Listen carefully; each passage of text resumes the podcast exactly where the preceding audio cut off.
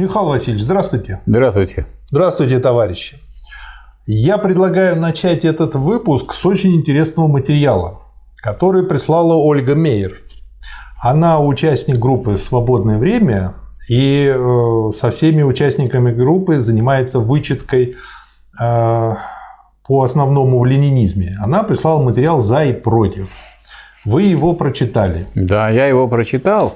И хочу сказать, что вот э, на какие мысли меня навел этот материал. То, что, скажем, у нас есть уже люди политически такие подготовленные, прошедшие Красный университет, понимающие, что они идут в рабочую партию России, участвующие в распространении газет э, у фабрик и заводов, э, организующие борьбу за сокращение рабочего дня, за то, чтобы повышалось реальное содержание зарплаты, чтобы рабочий был в состоянии бороться, потому что если он совсем э, мало имеет свободного времени, и если он плохо питается, он плохой борец. Так вот, э, на фоне этого, и здесь я вот присутствую не только как выступающий, но я и в то же время являюсь членом Центрального комитета Рабочей партии России председателем идеологической комиссии, я хочу сказать, что я вот имею дело э, с э, тем человеком, который, безусловно, не является членом партии, вот, руководствуясь вот своим внутренним настроем, душевным настроем, резко выступает против так сказать, всей этой буржуазной лжи, буржуазной жизни, против выпячивания этого богатства. И на конкретных фактах и примерах, и данных показывает, что вот э, коммунизм есть добро, а капитализм – зло. Хотя материал вот называется «за и против», я не против такого названия, потому что за и против – это вот одни за, другие против. Но за – понятно кто. Богатые за то, чтобы они еще богатели, а против те, которые при этом беднеют. Поэтому это понятно. Но вот действительно, что есть добро, а что есть зло. И хотя вот она употребляет такие понятия, как, скажем, элита, я бы никогда не называл богатых элитой. Элита – это же вот элитное зерно, это самое лучшее – а, а элиты у нас вот такие люди, как автор этой статьи. Это вот люди, действительно пекущиеся об обществе, развитии людей, причем не отдельных людей, там не своих только родственников или близких и знакомых, а пекущиеся о том, чтобы все люди развивались, чтобы все люди не жили в нищете, чтобы они были, так сказать, а, имели нормальное медицинское обслуживание, здравоохранение, чтобы они э, были, имели высокое образование, чтобы они приобщались к настоящему искусству, и чтобы это было не делом отдельных лиц, то в зависимости от того, какие у них доходы, а чтобы это было и государственной политикой. А государственная политика это может быть только при коммунизме, если даже или при строительстве коммунизма, то есть переходный период, или при коммунизме в первой фазе, то есть при социализме. Ну вот э, из-под обломков разрушенного 30 лет назад появляются свежие ростки, устремленные к лучам правды. Вот я думаю, что то, что вот здесь написал автор, это относится вот к этой книге. Как раз она и показывает, что сколько вот не травили это идеи коммунизма, хотя у нас даже, так сказать, остерегается и буржуазия так уж сильно наступать, у нас ведь есть Конституция. А в Конституции написано, что у нас нет господствующей идеологии. Поэтому мы вместе с автором можем считать, что надо сделать так, чтобы господствующая идеология была идеология коммунистическая. Это вклад в это дело, вот эта вот работа. Здесь говорится о том, что правда нужна социализму для честного обоснования равенства бывших бедных и богатых. Вот. Отсюда автор пишет коллективная собственность, но из-за того, что некоторый коллектив понимает только узко, только предприятие или отдельной отрасли или отдельного какого-то звена, то если брать вот весь коллектив, всю социалистическую кооперацию, как говорил социализм, есть единая кооперация, единая фабрика. Вот в этом смысле лучше говорить общественная, конечно, собственность. Но смысл того, что имеет в виду автор, совершенно понятен. И я ну, уж придираюсь по своему, так сказать, образу. Да, вы въедливый как... читатель, я знаю. Да, ну и, так сказать, мне приходится уже преподавать эти вещи. Вот, или там, скажем, человек-творец, экстремальная форма социализма, коммунизма. Это не экстремальная форма социализма, это будущее социализма. Во-первых, социализм – это и настоящий коммунизм, только еще не полный. А полный коммунизм – это не экстремальная, а просто высшая форма. Но это, как говорится, не будем придираться к понятиям. Она имеет в виду именно то, о чем писал Маркс в критике Готской программе, э, Ленин в государстве революции. Никто никому не мешает почитать и взять для себя те формулировки, которые ему понравятся.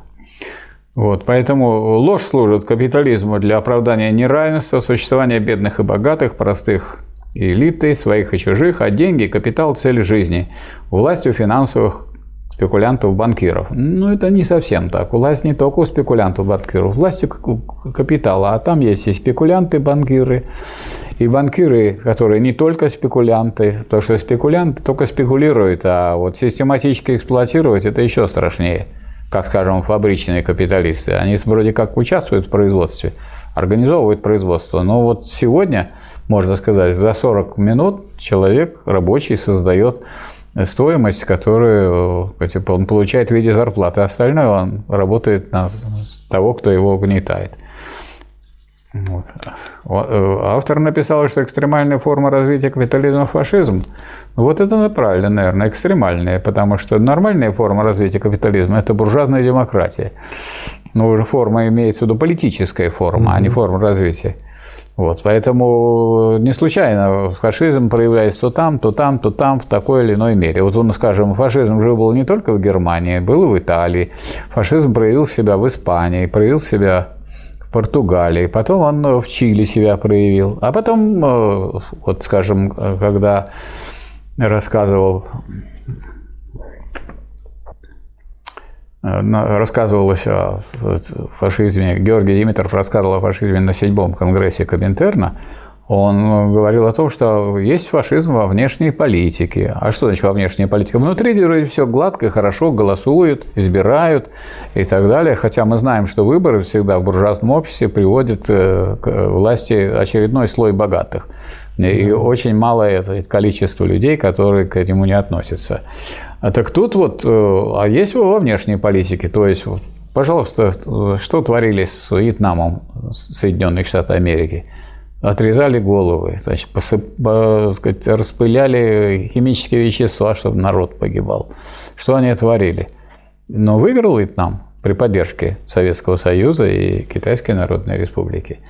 Потом, э, если мы возьмем события в Югославии, налетели, разбомбили. Заодно значит, какую-то ракету бросили в китайское посольство, чтобы Китай не, не выступал, Ирак, Ливия и так далее. То есть во внешней политике фашизм никуда не делся. Он и существует во внешней политике. А внешнюю политику где вот? Выезжает за границу и там вырабатывает? Нет, ее выражает. Ее вырабатывает то правительство, которое является буржуазным правительством и внутри проводит буржуазную демократию. Для нас буржуазная демократия, для них фашизм. Михаил Васильевич, правильно да. я понял, то, что материал очень интересный материал и полезный? Очень интересный и полезный. Да, его можно и, так сказать, и э, где-нибудь распечатать и если опубликую в группе, это будет? Да, это полезно? будет полезно, угу. конечно. Другое дело, что ну, это э, так сказать, произведение, написанное от души. Если вы считаете, что нужно что-нибудь, так сказать, добавить или исправить, добавляйте и исправляйте. Но тут а, а простая правда в том, как пишет автор, что коммунизм добро, а он, Рейган и те, кто он представлял, зло.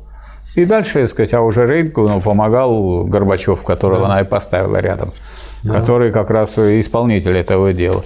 Да.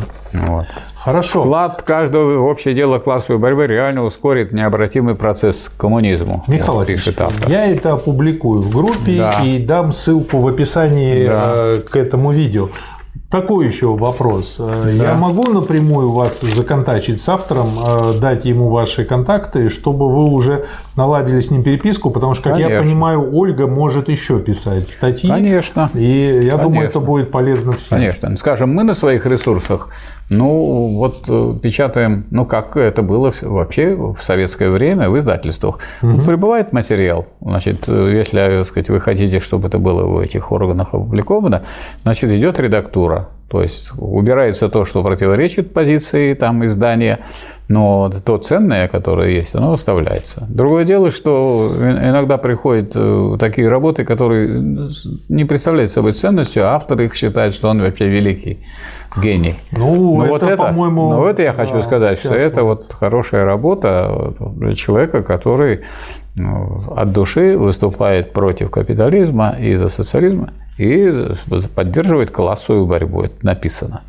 Я от себя добавлю то, что Ольга не только пишет, она э, активно помогает в издании основного в ленизме, я думаю, и дальше. Да, вот Ленин говорил, по-коммунистически Ленин говорил, что работает и живет, что надо доводить борьбу классов до признания диктатуры пролетариата. Тот не марксист. Но вот она уже подходит к марксизму, она уже подходит к признанию диктатуры пролетариата. Ну, Михайлович, мне 43 тома потребовалось, чтобы перейти от «я» к «мы». Ну, есть люди более способны, чем мы с вами. Хорошо. Не, пусть у вас будет, Хорошо. как бы у меня Ленин сейчас. Хорошо. Итак, Ольга, обещаю, что вот смотрите, вот, э, законтачу а я выбрал, вас я выбрал с Михаилом Ольгу, а Васильевичем а напрямую, чтобы я не был посредником и тормозом, потому что Ольга-то прислала это, написала 20 апреля, а это как бы мои ну, да. тараканы и тормоза помешали быстрее у нас, это У нас делать. задачи всемирно исторические, мы никогда не опаздываем. Да. Ну, хорошо. Все двигается. Хорошо. 43-й том. В общем, я по-прежнему, читая Ленина, абсолютно не верю в том, что какая-то генетическая была у него предрасположенность, еще что-то. Нет, это просто... Почему? Ну, вот э, к склерозу, как бы, ну, вот кто от чего он умер. Это просто бешеный темп жизни, работы на износ и ранения. Покажите вот мне таких вместе. людей, которые столько написали за это время. Да, Хотя да. бы написали только. Потому что март-июнь 2021 года и опять том. Март, апрель, май, июнь. Четыре месяца, четыре сотни страниц. А вы задерживаетесь со своим курсом? Да.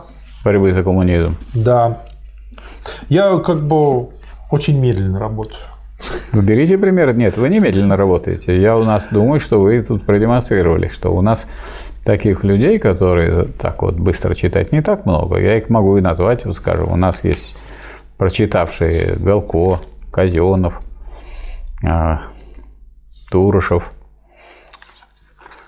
Из Тюмени, Лещук, Валерий Евгеньевич, у нас есть прочитавший. Вы знаете, вот э, я как сейчас э, пробую и буду вот сейчас, э, я надеюсь, все больше и больше будем развивать работу в рамках групп «Свободное время» по основному в ленинизме, ведь люди, которые пройдут и вот принимают участие, я беру том, вытаскиваю оттуда вот статьи, которые нужно э, прочитать, и э, люди берут, вычитывают, убирают, ну, и не правят Ленина, а вычитывают косяки оцифровки, распознавания, такие технические вещи. Потом меняемся и перепроверяем друг друга, потом это отдаем э, в верстку, потом, когда будет готово, покажем вам, вот, вы напишите на это дело рецензию, после этого сверстаем уже том. И у нас получится точно так же 45 томов, просто они будут не такие толстенькие. Вот. И мало того, благодаря тому, что мы верстаем, у нас будут заготовки для того, чтобы это делать в разных форматах. И в А4, и в А5, и для смартфонов. То, чего не позволяет э, тот материал, который есть сейчас. Ну вот, я имею в виду э, сверстанное в виде PDF ПСС э, Ленина. Вот. Но те люди, которые пройдут вот через э, вот такую обкатку, они же не просто прочтут Ленина, они его перепрочтут несколько раз, они его много раз перепроверят, и это будут гвозди из них надо будет делать, из этих людей в будущем. Так что... Как говорил товарищ Маяковский. Да, такая школа ленинизма получается очень хорошая. Тут, кстати, один, одно из последних фотографий Ленина, очень хорошая. Да, и видно, что видно. работой он так сказать, сосанят очень сильно. Но с другой стороны, он хоть и уставший, но он довольный. Довольный. Видно, Работает, видно продвигается, что человек на продвигается, своем месте. Продвигается. То есть он, э, Да. ну как вот, э, что значит э, счастливый человек? Счастливый тот человек, который, которому удалось осуществить свою мечту. И он осуществил. Мгм. И он осуществил не так, не так, что, дескать, он мечтал и ждал. Нет, он мечтал, стремился и организовывал движение к этой ме- мечте. Метеорит, бац, Да, и, и всё. упал. И упал. И нет, и не попал ему на голову. Это как в одном советском мультике. Значит, очень древние люди бегали, бегали, ели динозавров, ели динозавров, а потом в конце мультика выходит такой очередной охотник в шкуре и дубинке с дубинкой, смотрит влево, смотрит вправо, Нет вперед, назад, и говорит, а динозавры-то вымерли. Вот, коммунизм несколько не так наступает. Первый материал. 10 съезд РКПБ, э, Том том э, 43 43 И, значит, еще два тома, кроме этого тома, это вот э, книги и статьи. И будем еще обязательно э, запишем про конспекты Ленина, переписки Энгельса Да. с Марксом. Да. А, И я бы назвал ту запись, вот я думаю, подумать надо, «Четыре гения». Потому что там еще и Гегель Да. Присутствует. Да, присутствует. Это э, с точки зрения концентрата, это просто Да. убийственная книга. Просто убийственная. Ее Кого убивает? Клопов, тараканов Убивает. и либералов. Убивает врагов социализма, врагов рабочего класса, врагов трудящихся. Убивает. И причем убивает наукой высокой. Да, господи, вообще Ленин всегда помогает. У меня, например, есть пара томиков, на которых есть телефоны от красивых девушек. Благодаря Ленину я с ними познакомился. А, Так я что- думал, а я думал, вы из-за Ленина тут, тут сидите. Да нет, просто когда сидишь в кафешке, читаешь, кто-то спрашивает, что читаешь, говоришь, Ленина, когда так, сразу все, А, Ленин. телефон готов. У меня была такая же ситуация. Я э, читал на занятиях по политэкономии на четвертом курсе «Капитал» Маркса. Подходит грозная наша ведущая семинар сказать, а вы что читаете? Я говорю, Маркса «Капитал». А, отходит, и Всё, меня больше всё, не трогала. Да. всё, всё правильно. Главное, 10 съезд РКПБ начался 8 марта. Закончился 16 марта. Речь при открытии съезда. То, что на втором конгрессе Коминтерна было еще только резолюциями, за истекший год удалось осуществить. Нашло себе выражение подтверждение закрепления в таких странах, как Германия, Франция и Италия.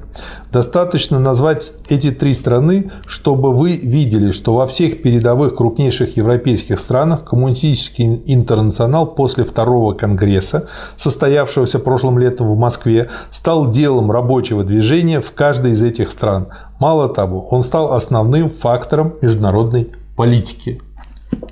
То есть то, что Ленин пытался сделать международным, удалось, осуществилось. Мы в первый раз собираемся на съезд, вот дальше вот тоже очень интересно, он всегда э, как бы истинен в каком плане? Он всегда держит пульс на реальной жизни. И всегда, когда выступает по ключевым вопросам, проводит э, параллель с текущим моментом. А, И э, указывает на это всем. И вот тут говорит, мы в первый раз собираемся на съезд при таких условиях, когда вражеских войск, поддерживаемых капиталистами и империалистами всего мира на территории Советской Республики нет. То есть это всего это первое мирное время. Вот э, что интересно, вот вы употребили слово «текущий момент», а ведь слово «момент» очень широко использует Гегель. А что такое момент? Момент – это не ступень, не фаза. А что такое момент? Сила. Нет, момент предполагает другой момент. Обязательно. То есть всегда противодействие. Всегда есть противодействие. Любому, так сказать, позитивному действию всегда, и при полном коммунизме, и до коммунизма, и при капитализме, всегда есть то, что мешает и противодействует. Поэтому а то, Как пози- то, пози- то- да, то пози- не равно. Позитивный момент, он вообще говоря, он перспективный, за ним будущее, поэтому он должен побеждать. Но когда он может побеждать? Если он борется, если он борется лучше, чем негативный. А если позитивный момент решил, что раз он позитивный, то нечего ему, так сказать, корячиться. Он становится негативным. Он становится, нет, он становится пассивным, и негативно его побеждает. Мясом становится. Мясом да. становится, Обедом. Да, да обедом. Знаете анекдот? Ну, как сейчас у нас. У нас обедают э, Советским Союзом. Победали капиталистические страны, конечно. Идет турист по лесу, ему медведь навстречу. Знаете анекдот? Нет. Медведь спрашивает туриста, ты кто? Он говорит, турист. И говорит, неверно, ты завтрак туриста. Ну да. Ну вот тот, кто, да. тот, кто не будет идти вперед, он будет завтраком туриста.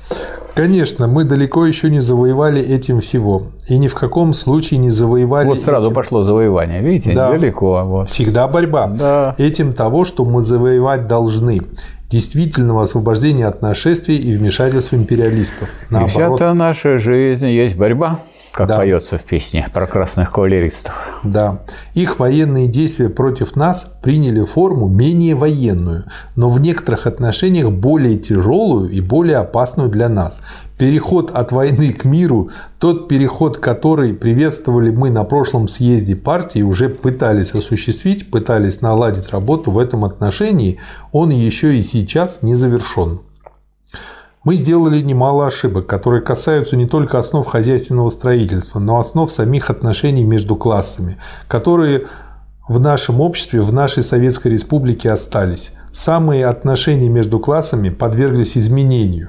И вопрос этот должен быть, я думаю, вы все с этим согласитесь, одним из главных вопросов, которые нам предстоит здесь разобрать и разрешить. То есть Ленин уже тогда говорил о том, что отношения между классами другие – и поэтому э, как бы вот эти вот косяки, которые потом начали вылазить, э, ну просто непонятно совсем не читамши люди. Наоборот, понятно, что они вылазят, да, да. и вылезут. И если вы не ставите задачи борьбы, то борьба идет против вас.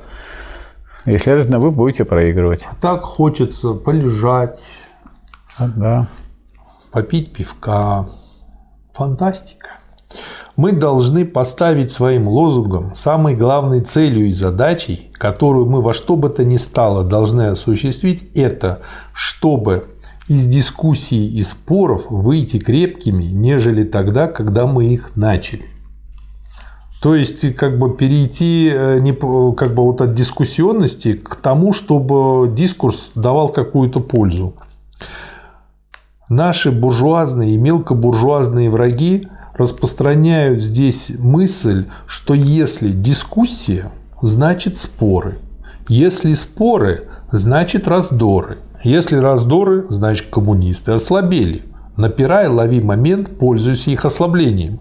Это сделалось лозунгом враждебного мира. Мы этого ни на секунду не должны забывать чтобы из чрезвычайного обилия платформ, оттенков, оттеночков, почти что оттеночков, формулированных, продискутированных, мы на нашем партийном съезде, надлежащим образом просмотрев их, сказали себе, во всяком случае, как бы дискуссия не проявлялась до сих пор, как бы мы как бы мы э, между собой не спорили, а перед нами столько врагов, задача диктатуры пролетариата в крестьянской стране так необъятно трудна, что нам мало, чтобы только формально. Уже ваше присутствие здесь на этом съезде доказывает, что это так, но чтобы и не только формально работа была более сплоченной, более дружбенной, чем прежде, чтобы не было ни малейших следов фракционности, где и как бы она ни проявлялась до сих пор, чтобы ни в коем случае их не осталось. То есть, с одной стороны, могут быть дискуссии, обсуждения, споры, поспорили, приняли решение, и После это решение съезда, съезда партии. Поэтому да. партия должна действовать как один человек, да. и, тогда, и тогда сдвигается то, что было невозможно сделать. То есть дискуссия должна идти по каким-то признанным в партии правилам. Меньшевики все время их нарушали, Нет, дело, как не, я понимаю. дело не только в этом, а дело в том, чтобы дискуссия должна кончаться принятием решения, обязательного для всех. И тот, кто будет это решение не выполнять, он противник партии. Ну, значит, исключается, значит, исключается из, партии. из партии. И все. Он должен это понимать, что дискуссия да? идет. Но после принятия партийного решения съездом, кто, вы, кто есть выше съезда? Никого. Да. Нету таких. Да. А на съезде, пожалуйста, дискутируйте. Вот сейчас и время. Дискутируйте на съезде. А если вы на съезде промолчали, а потом стали выступать против, пожалуйста, на выход. Ну, вот таких э, как раз-таки, да, надо сразу на выход. Потому что с ними не договоришься, как показывает практика. А так постепенно, Они и, болтуны. так постепенно и, так и действовали. Да. И Ленин так выступал, и, сказать, также и, и Сталин тоже. Да. Второй материал, тоже тот же 10 съезд. Отчет о политической деятельности ЦК РКПБ, тоже 8 марта. Товарищи, вопрос о политической работе ЦК, как вы, конечно, знаете, так тесно сплетается и со всей работой партии, и со всей работой советских учреждений, и со всем ходом революции, вот диалектика, что Да. на мой, по крайней мере, взгляд об отчете, о точном буквальном смысле слова не может быть и речи. И я свою задачу понимаю так, чтобы постараться выделить некоторые из важнейших событий. То, что, на мой взгляд, представляет из себя как бы узловые пункты нашей работы и советской политики за этот год. За то, что всего характернее из пережитого и что дает больше всего материала для размышления о причинах хода революции, о значении сделанных ошибок. На мой взгляд, вот это вот прекрасная иллюстрация того, как целостно нужно подходить к делу Да. и доносить э, свою мысль и анализировать ситуацию. Вот правящая партия, как можно рассматривать ее деятельность без всего того, что осуществляется в стране под ее Да, руководством? отрезать Никак. башку от хвоста и Никак потом нельзя. смотреть, что в этой башке Никак неправильно. нельзя. Да. И дальше он все очень хорошо подробно рассматривает. И, значит, э, первый пункт. Первым является переход от войны к миру. Это то, что нужно обязательно рассмотреть. Мы этот переход делали уже несколько раз за три с половиной года и ни разу его не совершили. И сейчас, видимо, его не совершим потому, что слишком глубоко жизненные интересы международного капитализма связаны с тем, чтобы этого перехода не допустить. Начался переход от войны к миру, когда нам удалось добиться того, что ни одного солдата вражеских армий на территории РСФСР не Знаете- осталось. Знаете, есть такое у Гегеля формулировка. Переход со снятием перехода. Мгм. Да, да. Этот переход потребовал таких потрясений, которые далеко и далеко не были нами учтены. Это опять же говорит о том, что все делается первый раз, и поэтому ошибки Да, неизбежны. вот это великая революция Да. именно потому, что она это впервые делает и открывает дорогу для всех остальных. Да. Несомненно, здесь одна из главных причин той суммы ошибок, неправильностей, которые мы в нашей политике за это отчетное время сделали и от которых мы сейчас страдаем. Подпункт такой – демобилизация армии, которую пришлось создавать в стране, вынесшей неслыханной тяжести напряжения, которую приходилось создавать после нескольких лет империалистской войны. При наших транспортных средствах стоило неимоверных трудностей. Это второй момент – транспортные проблемы. В момент, когда к этому прибавился голод, третий момент, вызванный не- неурожаем и недостаток топлива, четвертый момент, в значительной степени приостановивший транспорт. То есть А вот давай- все в такой в клубок сплелось. А давайте вспомним, а как была демобилизация организована после Второй мировой войны, после окончания Великой Отечественной войны. Как все было организовано, как все было отлажено, как все было быстро переведено Да. на мирные рельсы. При том, что сказать, многие остались в других странах стоять, как говорится, в тех странах, которые пришлось пройти. Некоторые вернулись назад, а другие надолго там задержались. Но порядок был, четкость и прочее, прочее. Да. Я должен сказать, что размер этих трудностей мы тогда едва ли себе представляли. Мы не видели тогда еще, до какой степени здесь будут не только технические трудности, но до какой степени все бедствия, обрушившиеся на Советскую Республику, измученную и прежней империалистической и новой гражданской войной, обострятся именно при демобилизации. И только по окончании войны мы увидели всю ту степень разорения и нищеты, которые надолго осуждают нас на простое только излечение ран. Но мы не можем перейти целиком даже к излечению этих ран. Технические трудности демобилизации армии в значительной степени показывают всю глубину разорения, из которой вытекает, помимо прочего, неизбежный ряд кризисов экономического и социального характера. Когда десятки и сотни тысяч демобилизованных не могут приложить своего труда, Возвращаются обнищавшие и разоренные, привыкшие заниматься войной и чуть ли не смотрящие на нее как на единственное ремесло, мы оказываемся втянутыми в новую форму войны, новый вид ее, который можно объединить словом «бандитизм». При нашем наступлении и слишком быстром продвижении почти что до Варшавы, несомненно, была сделана ошибка. Но, во всяком случае, ошибка налицо, и эта ошибка вызвана тем, что перевес наших сил был переоценен нами. Это еще дальше он перечисляет а, ошибки. А если возьмем такую область работы, как работа продовольственная, то мы увидим аналогичную ошибку.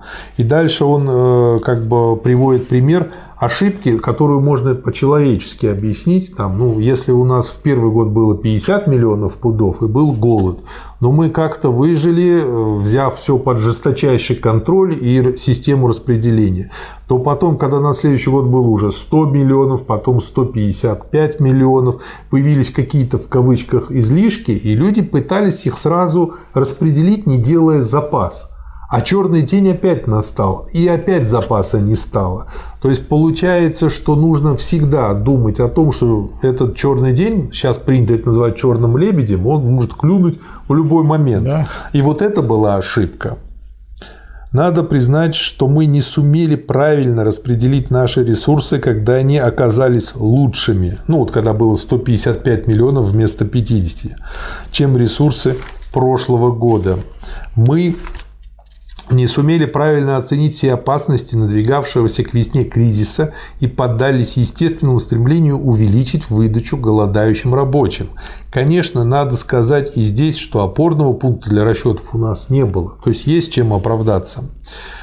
Нечто аналогичное, несомненно, было и с топливом. Точно такая же история, да. Мы знаем, что те топливные ресурсы, с которыми мы в отчетный год входили, были больше, чем прежде. И на этой почве увеличения наших топливных ресурсов мы сделали ошибку, допустив сразу такое широкое распределение топлива, которое исчерпало эти топливные ресурсы. Мы очутились перед топливным кризисом раньше, чем перевели все на правильную работу. Ошибка да. эта связана с неправильным представлением о положении вещей и с быстротой перехода от войны к миру. Нужна гораздо более длительная подготовка, более медленный темп – Несомненно, при этом надо сказать, что обострились эти ошибки, особенно обострились вытекающие из них кризисы в силу неурожая. Тут еще и с неурожаем повезло. А вот еще раз я, мы вот вначале обсуждали там, как, насколько, так сказать, Сталин продвинул дело Ленина. Но разве у нас после войны вот такие вещи были? У нас был так, совсем другой социалистический порядок и планомерность.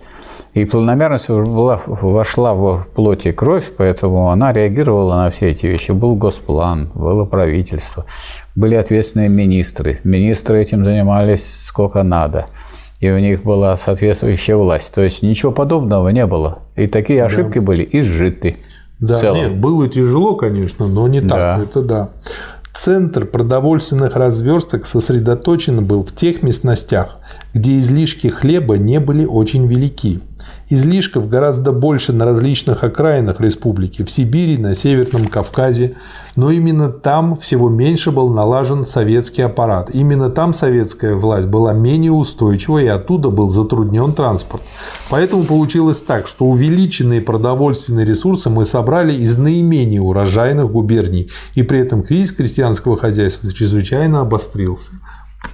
Понятно. У нас не было надлежащей, э, следующая ошибка, у нас не было надлежащей правильности в учете. Но с другой стороны, мы были в таком стесненном положении, что у нас не было никакого выбора. То есть, как бы есть нормальное, конечно, оправдание. Мы не могли поступать иначе в тех условиях, которые нам навязывали империалисты и капиталисты своей войной. У нас другого выбора не было. То есть, с одной стороны, не было другого выбора, и есть этому оправдание, но с другой стороны, надо из этого извлечь урок. Да, что и видеть, и делает и давать своим анализом. объективную оценку да, того, что происходило. Да. Следующий момент. К дискуссии о профсоюзах. От себя же лично я не могу не добавить, что, на мой взгляд, это роскошь. Роскошь имеется в виду вот эта дискуссия и болтология, которая гуляла тогда целый год, была действительно совершенно непозволительной. И что, допустив такую дискуссию, мы, несомненно, сделали ошибку, не видя того, что мы в этой дискуссии выпятили на первое место вопрос, который по объективным условиям не может стоять на первом месте. Тут оправдалась, несомненно, одна пословица, однако. Нет худа без добра. Что он имеет в виду? Потеряв время, отвлекший внимание наших партийных товарищей от насущных задач борьбы с той мелкобуржуазной стихией, которая нас окружает, мы все-таки научились распознавать некоторые взаимоотношения, которых мы раньше не видели. Добро получилось в том, что партия не могла в этой борьбе кое-чему не научиться. Хотя мы все знали, что как правящая партия, мы не могли не сливать с верхами партийными верхи советские, они у нас слиты и будут таковыми. Но партия получила в этой дискуссии известный урок, который необходимо учесть. Партия показала себя в этой дискуссии настолько зрелой, что, видя некоторое шатание верхов, видя, что верхи говорят, мы не сошлись, разберите нас, ну это когда там Троцкий предлагал, там еще что-то, они мобилизовались, она, партия, мобилизовалась. Перетряхнуть профсоюзы. Да. Как можно вообще говорить о союзах рабочих?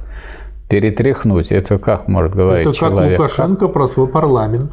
Да. Лукашенко буржуазный деятель. Да, он может говорить, а вот те не могли. А он Мы... то, значит, и Троцкий буржуазный деятель, раз может так говорить про рабочий класс. Перетряхнуть профсоюзы, профсоюзы, еще, союзы еще рабочих. Буржуазный деятель да. при советской власти, что верхи, в кавычках, говорят, мы не сошлись, разберите нас. Она, партия, мобилизовалась для этой задачи быстро, и громаднейшее большинство наиболее значительных партийных организаций быстро отвечало им, мы имеем мнение, и мы его вам скажем. Вот тут я хочу подчеркнуть, что под партией Ленин подразумевает всех членов партии. Да, они вверху. Вот это общее. Да. Вот это общее а не какое-то что-то абстрактное. На несколько месяцев мы оказались столь роскошествующими, что увлеклись изучением оттенков мнений. И мы должны на съезде прямо сказать, споров об уклонах мы не допустим, мы должны поставить точку в этом отношении. Обстановка спора становится в величайшей степени опасной, становится прямо угрозой диктатуре пролетариата. Нам нужна сплоченность, выдержка, дисциплина. Следующий момент. Вопрос о сношениях за границей. Нам нужны настоящие торговые сношения, а не только дипломатические победы. В связи с этим и стоит вопрос о концессиях ну, который уже достаточно мы много разбирали. Надо сказать, что на практике, и это никогда не следует забывать, мы ни одной концессии не получили. То есть вот уже прошло довольно много времени, примерно полгода, спор идет между нами из-за того, что надо ли нам их стараться получить во что бы то ни стало. Получим ли их, это зависит не от наших споров и решений, а от международного капитала. Да. 1 февраля текущего года Советом народных комиссаров вынесено другое постановление по вопросу о концессиях. Первый пункт этого постановления гласит одобрить в принципе выдачи нефтяных концессий в Грозном и в Баку и на других действующих промыслах и начать переговоры, ведя их ускоренно.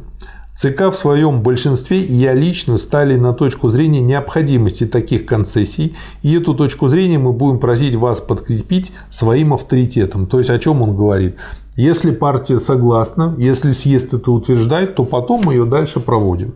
Но решает съезд не Ленин, как вот любят там многие либералы говорить. А мы э, без этого будем находиться, ну, то есть без концессий, в очень тяжелом положении, без колоссальнейшего напряжения всех наших сил другие страны не нагоним. Конечно, нам обойдется очень дорого такая вещь, но иного выхода, поскольку мировая революция заставляет себя еще ждать, нет. Иной возможности подтянуть свою технику до современного уровня у нас нет. Нам придется идти на еще большие уступки для закупки предметов потребления для крестьян и рабочих. Теперь я хочу остановиться на событиях в Кронштадте. Это кронштадтский мятеж. Я как бы сейчас прочту, тут есть сноска Я специально себе пометил, что это надо прочесть. Такая краткая справка.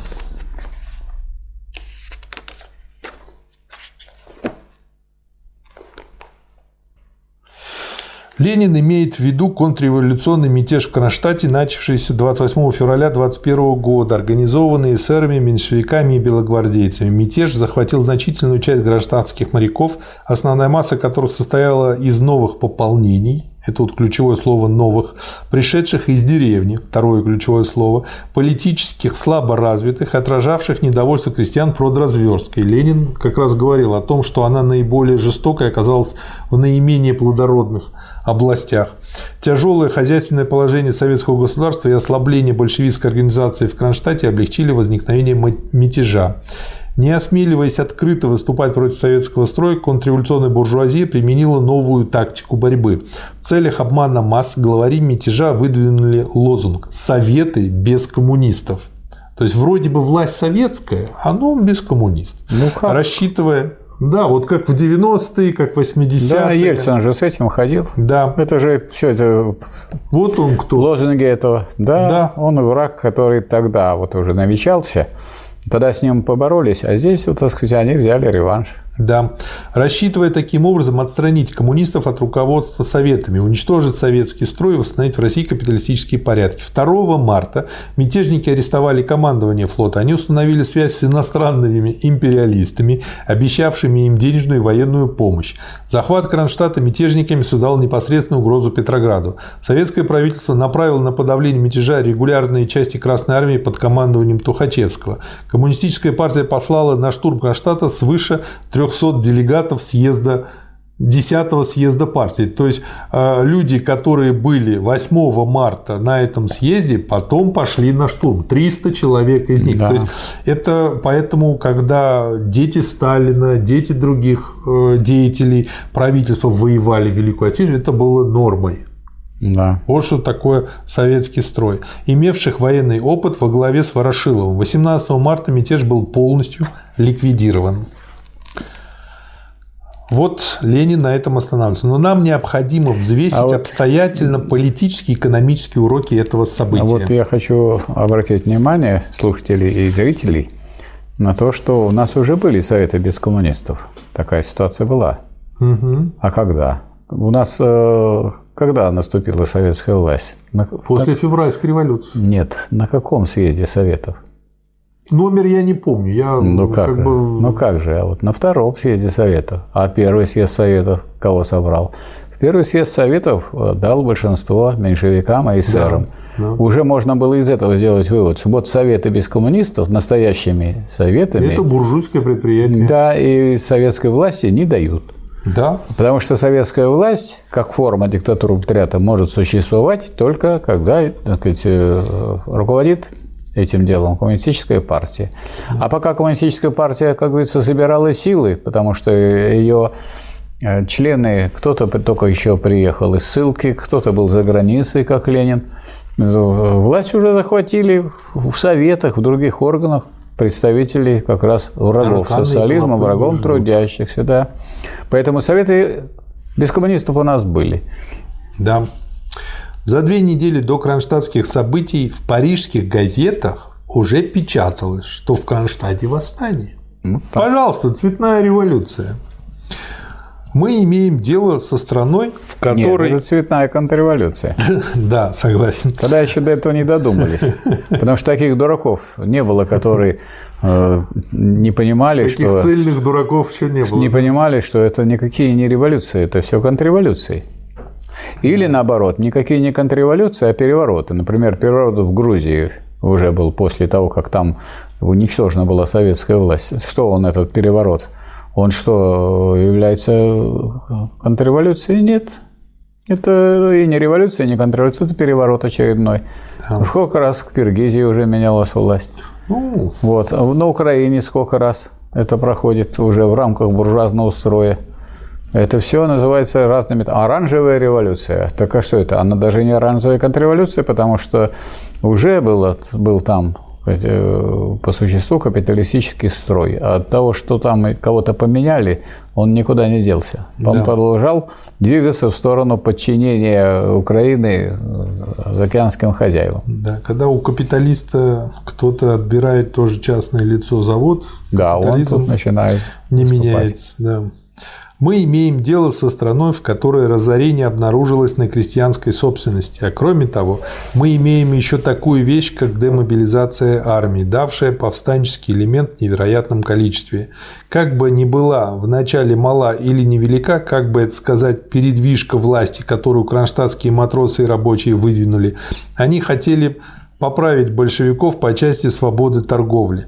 Казалось бы, передвижка небольшая, как будто бы лозунги те же самые. Советская власть с небольшим изменением или только исправленная. На самом деле беспартийные элементы служили здесь только подножкой, ступенькой, мостиком, по которому явились белогвардейцы.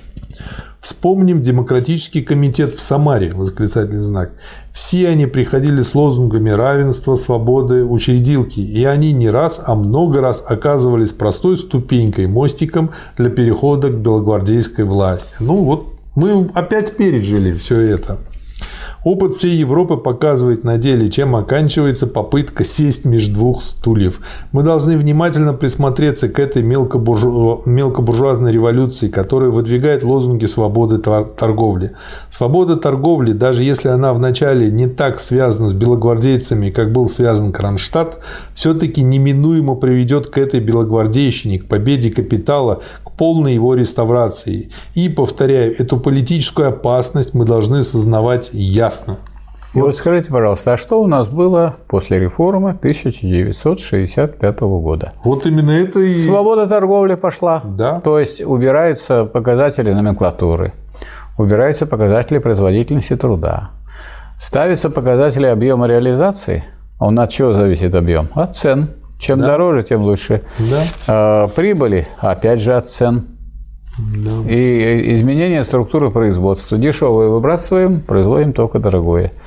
И рентабельность – это то же самое, та же самая прибыль, отнесенная только к стоимости основных фондов. Все. То есть к оценке основных фондов.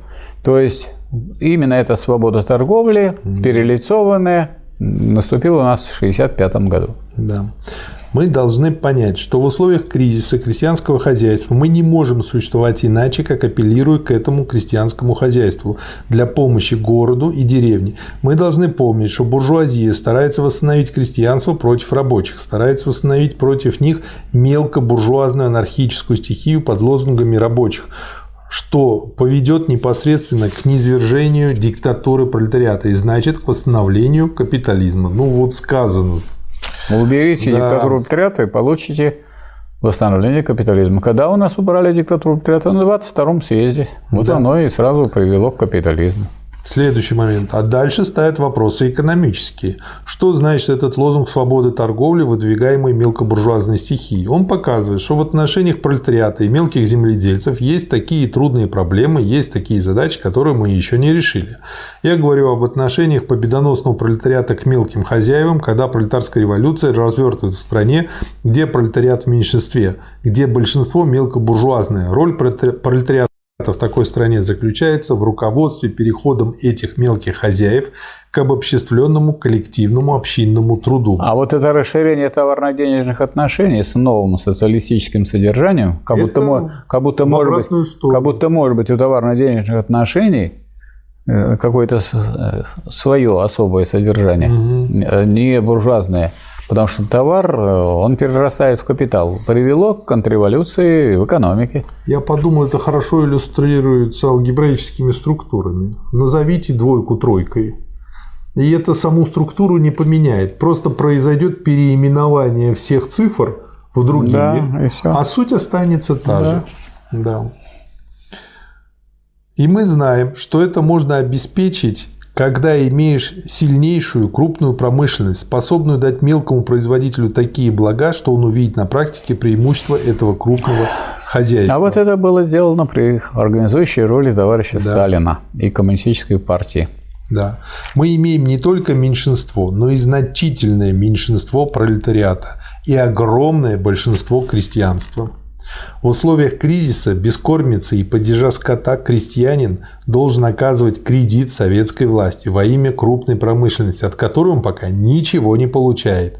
Вот та экономическая обстановка, которая создает громадные трудности, вот та экономическая обстановка, которая заставляет вникнуть с более глубокой точки зрения в условия перехода от войны к миру. И, собственно говоря, вот в этом томе я бы его как бы вот в названии как-то учел, когда будем обсуждать от продразверстки к продналогу, поэтому и Ленин говорит об этом переходе к продналогу, потому что э, крестьянину нужно помочь. Он дальше уже не выдерживает, он потом просто Дело начнет том, что воевать переход от продразверстки к продналогу – это прямое выражение э, окончания гражданской войны. Да. Если война закончена, то сказать, необходимо перейти к, не к тому, что мы так, сразу решим какие-то коммунистические проблемы, угу. а мы должны постепенно вытеснять товарное хозяйство. А чтобы его вытеснять, так надо, сказать, пускай это товарное хозяйство обеспечивает развитие, да. по крайней мере, получение большего количества продуктов для существования страны, а развить можно хозяйство как социалистическое только на базе развития крупной да. городской промышленности. И поэтому на это были брошены прежде всего силы. Да. И только тогда, когда у нас развил, развилась социалистическая индустриализация, можно было начать коллективизацию сельского да. хозяйства. Вы без тракторов-то ничего не сделаете там. Да. ЦК и принял решение и открыл дискуссию по вопросу о замене разверстки налогом, а сегодня прямо поставил этот вопрос на съезде. Теперь, когда мы от вопросов войны переходим к вопросам мира, мы на натуральный налог начинаем смотреть иначе. Мы смотрим на него не только с точки зрения обеспечения государства, а также с точки зрения обеспечения мелких земледельческих хозяйств.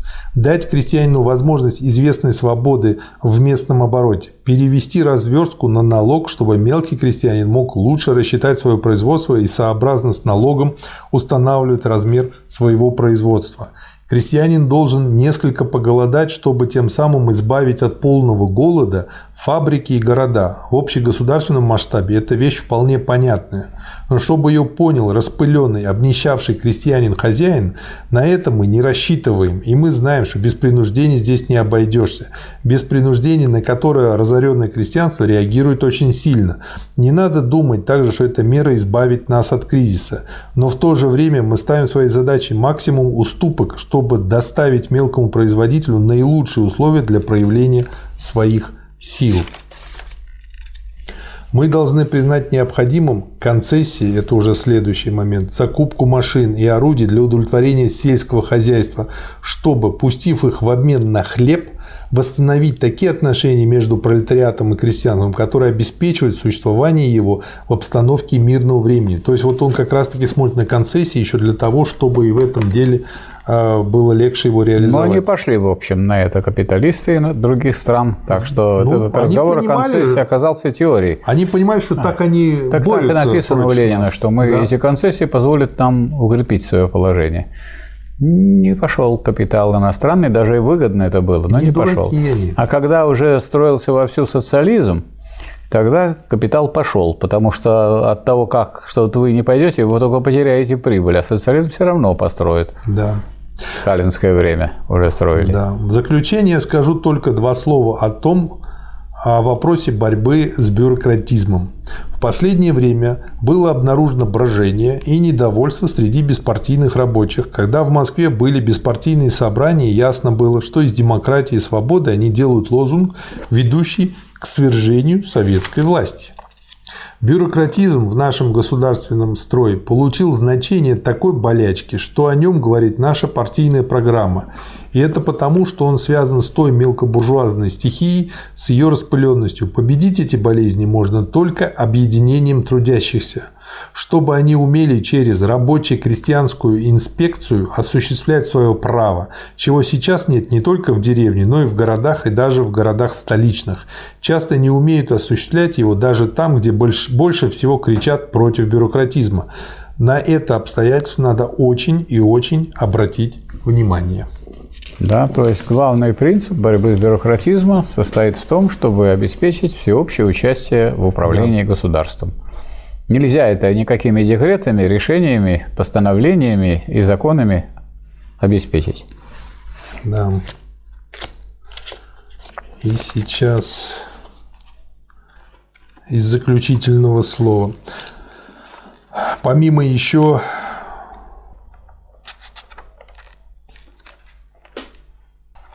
отчета ЦК есть еще заключительное слово по отчету ЦК. И в нем дальше мы имеем следующее. Мы переживаем время, когда перед нами встает серьезная угроза – мелкобуржуазная контрреволюция. Как я уже сказал, более опасна, чем Деникин.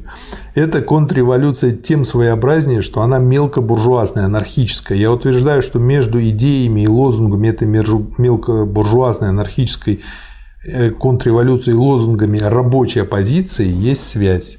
Между тем, брошюрка «Рабочая позиция», выпущенная к съезду товарищем Калантай, подтверждает это так наглядно, как больше уже нельзя. Он на примере брошюры Калантай а, разбирает как раз-таки вот эту проблему с мелкобуржуазностью и что рабочая позиция, она, э, рабочая позиция, это, видимо, такой сформировавшийся термин тогда, взят в кавычках, она очень ярко выражает ее. Получается, рабочая позиция – позиция рабочего класса. Угу. Какая же она рабочая? Если она противоречит позиции ну, рабочего ну, класса, она буржу... буржуазная, конечно. Да. Если есть хоть что-либо здоровое в этой позиции, надо все силы употребить, чтобы здоровое от нездорового отсеять. То есть он не отвергает это сразу, как да. хирург. Брошюра эта действительно заслуживает нашего внимания и подводит итог работы в течение нескольких месяцев, производившейся этой оппозицией или произведенного ею разложения. Очевидно, все товарищи готовились к этому съезду, и все должны знать, что синдикалистский уклон – это и есть анархический уклон, и что рабочая оппозиция, которая укрывается за пролетарской спиной, и есть мелкобуржуазная анархическая стихия – дальше, значит, цитата из э, этой брошюры. Организация управления народным хозяйством принадлежит Всероссийскому съезду производителей, объединяемых в профессиональные и производственные союзы, которые избирают центральный орган, управляющий всем народным хозяйством республики. То есть убрать, убрать, хорошо. убрать партию как авангард рабочего а класса. Что получается? Вот получается. есть производители, в том числе да. и буржуазные, да. и они по сути организуют и выбирают. Да. И дальше, так сказать, поскольку экономика является основной и решающей, то сказать, это устраняется советская да. власть. Диктатура пролетариата. Да. Значит ли это, что мы партию отгораживаем от всего рабочего класса, определенно осуществляющего диктатуру? Наш пролетариат в большей части своей деклассирован, что неслыханные кризисы, закрытие фабрик привели к тому, что от голода люди бежали, рабочие просто бросали фабрики, должны были устраиваться в деревне и переставали быть рабочими. Это все и есть то, что экономически порождает деклассирование пролетариата, что неизбежно вызывает и заставляет проявляться и тут мелкобуржуазные анархические тенденции.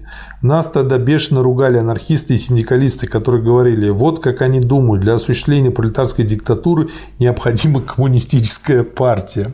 Мне кажется, что довольно об этом дискутировать. Все эти рассуждения о свободе слова и свободе критики, которые во всей этой брошюре пестрят и сквозят во всех речах рабочей оппозиции, составляют 9 десятых смысла речей, не имеющих особого смысла. Все это слова того же порядка. Ведь надо же, товарищи, не только говорить о словах, но и о содержании их. Не надо теперь оппозиции, товарищи. Не то время. Либо тут, либо там. С винтовкой, а не с оппозицией. Ну, то есть, как бы, решите, где вы. Если же они будут продолжать играть в оппозицию, тогда партия должна их из партии исключить. Выправлять линию партии имеет право всякий. Вам дали все возможности для этого. Ну, то есть, если действовать принятыми в партии методами. Люди, которые говорят, что на уступки не идут, надо сказать, а партия на уступки идет. Нужно, чтобы работа была дружной. Этой политикой мы отсеем здорового от нездорового в рабочей оппозиции и построим укрепление партии. Еще цитата из той брошюры «Рабочая позиция». Рабочая позиция не настолько невежественна, чтобы не учитывать великой роли техники и технически вышкаленных сил. Она не мыслит создать свой орган управления народным хозяйством, избранный на съезде производителей, и затем распустить совнархозы, главки, центры. Нет, она мыслит иное – подчинить эти необходимые технические ценные центры управления своему руководству, давать им теоретические знания, использовать их так, как в свое время фабриканты и заводчики использовали силы специалистов-техников.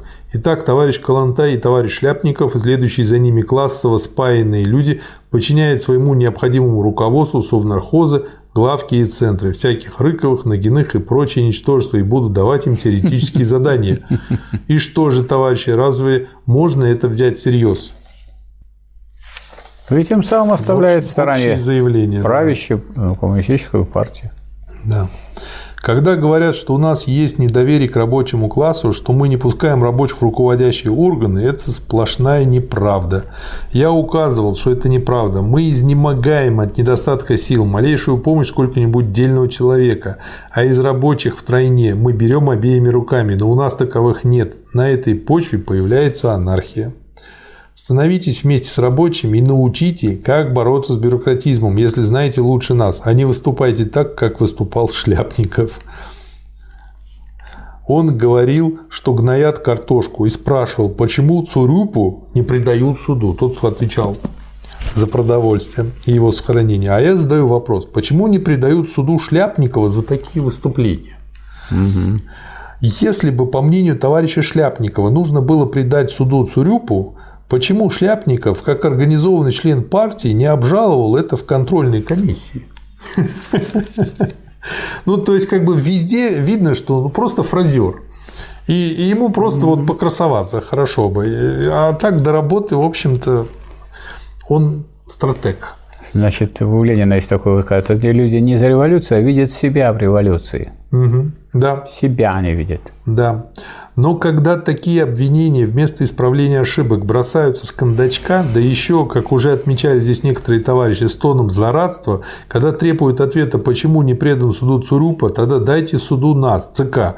Мы считаем, что такое выступление – демагогия. Так работать нельзя, ибо это демагогия, на которой базируются анархистско-махновские и кронштадтские элементы.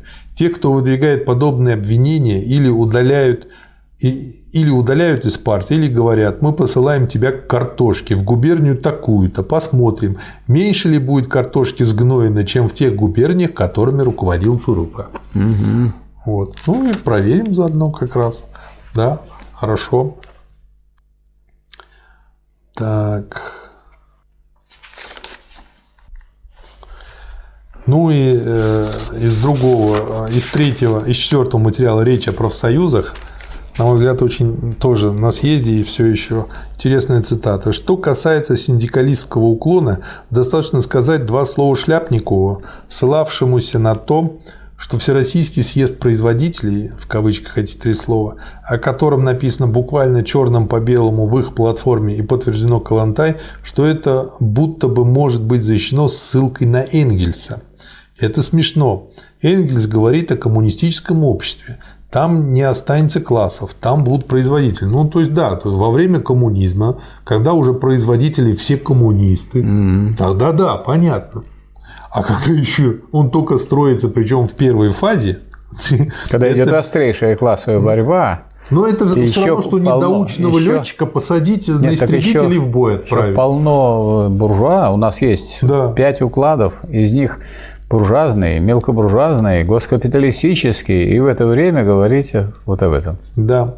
А сейчас у нас есть классы? Есть. Сейчас у нас есть борьба классов, самая бешеная.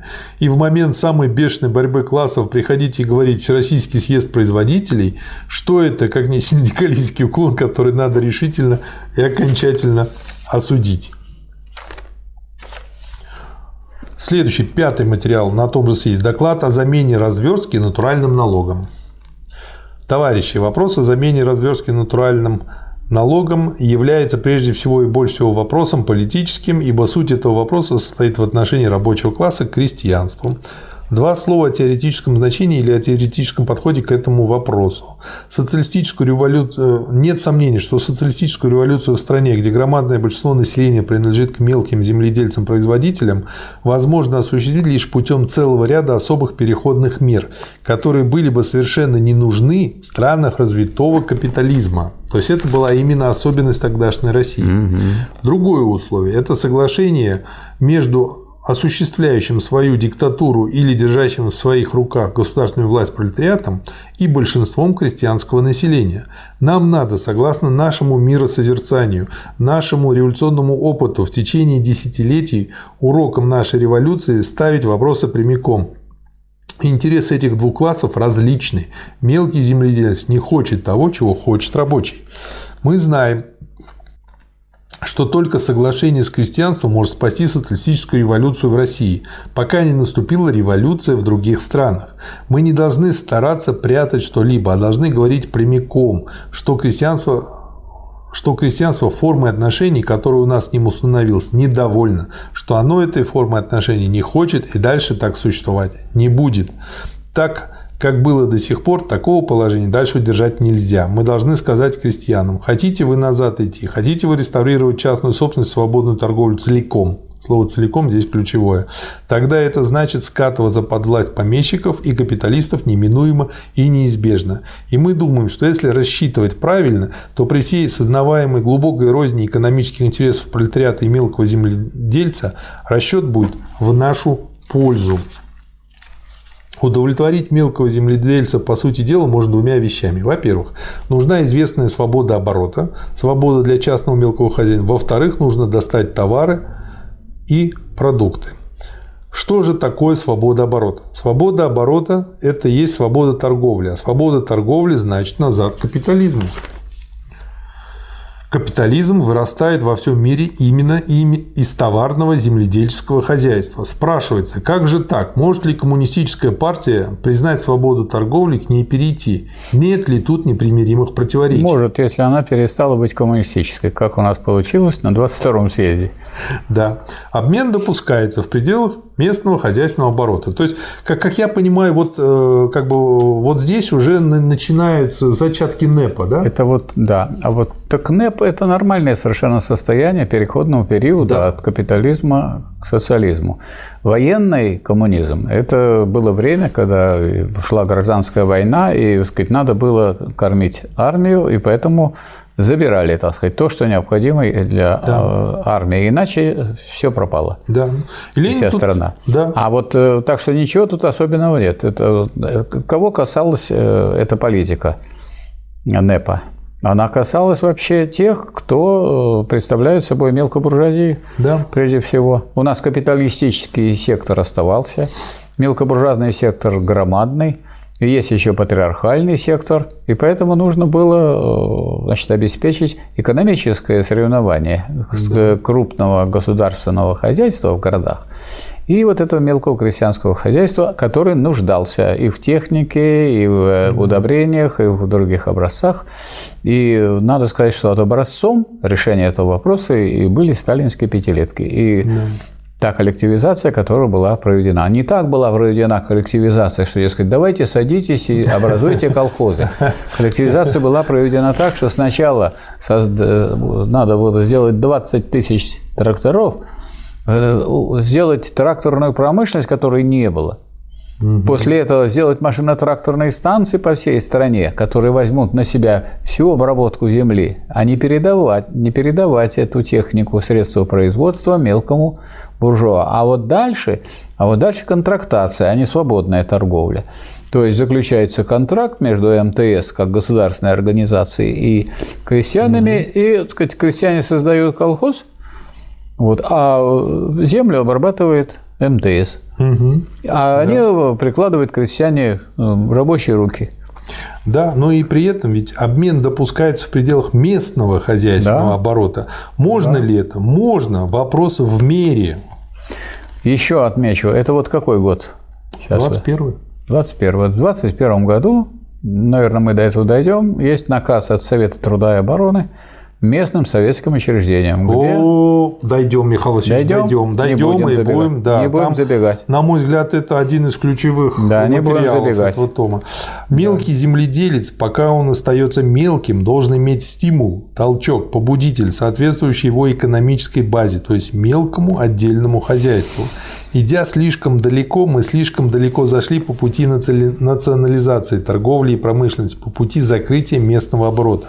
Было ли это ошибкой? Несомненно. Некоторые из этого делают вывод, что вот он как таким образом решил как бы модифицировать, отказаться от социализма. Нет, это совсем другое. Это как раз-таки путь к социализму, потому что это способствует развитию крупной промышленности, крупного производства. Мы можем в порядочной степени э, свободный местный оборот допустить, не разрушая, а укрепляя политическую власть пролетариата. Как это сделать? Это дело практики. Мое дело доказать вам, что теоретически это мыслимо. Пролетариату, держащему в руках государственную власть, если у него имеются какие-нибудь ресурсы, вполне возможно пустить их в оборот и достигнуть этим известного удовлетворения среднего крестьянина, удовлетворить его на основе местного хозяйственного оборота. То есть уже, по сути дела, идут вот рассуждения, которые потом привели к МТС. Но вот э, э, можно отметить последнее публичное выступление Ленина, речь на, на пленуме Моссовета, где Ленин сказал, и об этом, так сказать, помалкивают, все кричат, НЭП, НЭП, НЭП, НЭП, давайте отступать, отступать.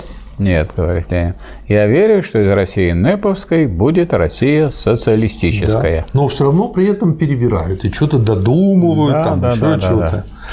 При местном хозяйственном обороте кооперация, которая у нас в состоянии чрезмерного задушения, нам нужна. Наша программа подчеркивает, что лучший аппарат для распределения есть оставшаяся от капитализма кооперация, что этот аппарат нужно сохранить. Это говорится в программе. Исполнили ли мы это? Очень недостаточно, а частью совсем не исполняли. Опять-таки, частью по ошибке, частью по военной нужде. Вот почему по вопросу о кооперации я предлагаю резолюцию, которая очень короткая, и я ее прочту. Ну и дальше он читает, суть которой поощрять кооперацию. То есть, по сути дела, вот это на местном уровне свобода торговли плюс поощрение кооперации – это то, что должно помочь им укрупниться в более крупных производителей на селе. При поддержке государственной власти и взаимодействии да. с государственной и властью. И контроле со стороны контроле. пролетарской власти. Ничего не ломайте, не спешите, не мудрите наспех. Поступайте так, чтобы максимально удовлетворить среднее крестьянство, не нарушая интересов пролетариата. Вот очень Важная ключевая фраза. Испытайте то, испытайте другое, изучайте практически на опыте, потом поделитесь с нами и скажите, что вам удалось, а мы создадим специальную комиссию или даже несколько комиссий, которые собранный опыт учтут и думаю, что при привлечем для этого специально товарища Преображенского, автора книги «Бумажные деньги в эпоху пролетарской диктатуры». То есть это показывает, как надо работать. И вот что такое творчество масс и учет и советская власть. Вот хорошая иллюстрация. Нам предложат вопросы, пожелают узнать, где достать товары. Ведь свобода торговли требует товаров. И крестьяне очень умные люди и умеют великолепно издеваться.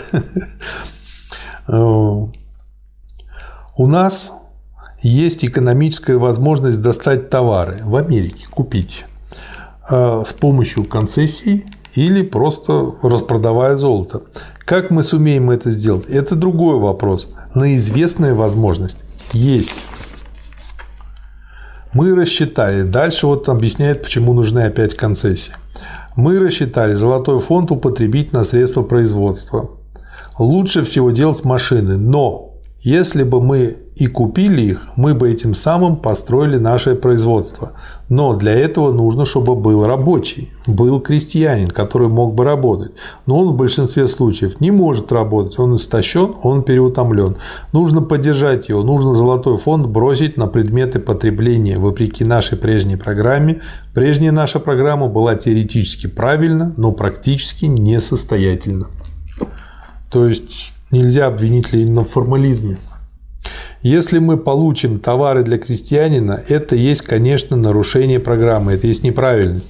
Но нужно дать передышку, потому что народ переутомлен так, что иначе он не в состоянии работать.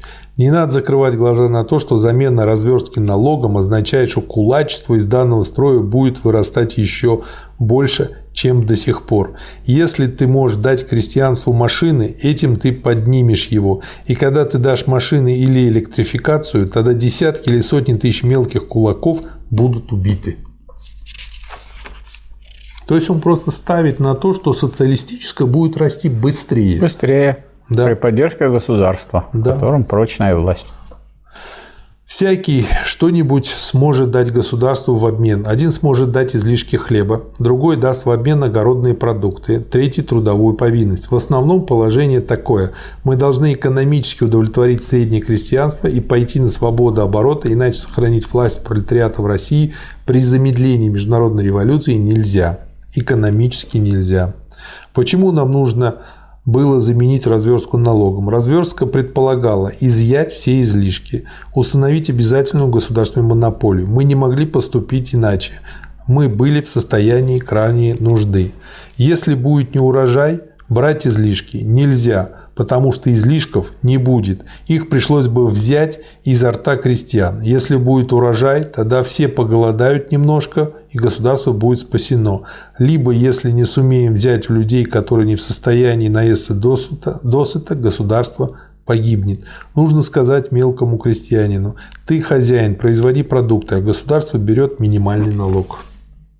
Дальше он тут приводит ну не в этой речи, я просто не помню где точно, хороший расчет, суть которого, что если можно э, взять э, налогом там 75 э, единиц и потом купить при товарообмене еще 75 единиц, то это будет лучше, чем брать 100 единиц налогом и 50 покупать. То есть он говорит о том, э, что нужно всегда думать и о крестьяне, потому что вот эта разница в 25%, которую он получит дополнительными денежными средствами или товарами, вот, э, это как дополнительный бонус для крестьянства. То есть он вот пытался таким образом показать, что крестьянин, он товарищ пролетариату. Искать переходные меры – задача очень трудная. На, ну вот э, Ленин различает переходные меры и средние. То есть вот это нужно понимать, что это не про среднее. Задача очень трудная. Не удалось быстро и прямолинейно это сделать. Мы духом не упадем, мы свое возьмем. Мы знаем аппарат компрода, мы знаем, что это один из лучших наших аппаратов. Сравнивая его с другими, мы видим, что это лучший аппарат и что он должен быть сохранен. Но аппарат должен быть подчинен политике. Это вот мне напомнило снятие с удержанием. Да. А сейчас нам надо иметь в виду основное. Нам нужно, чтобы в принятом вечером же было оповещено по радио. Во все кон... Вот, вот приняли и сразу оповестили. Какая быстрота.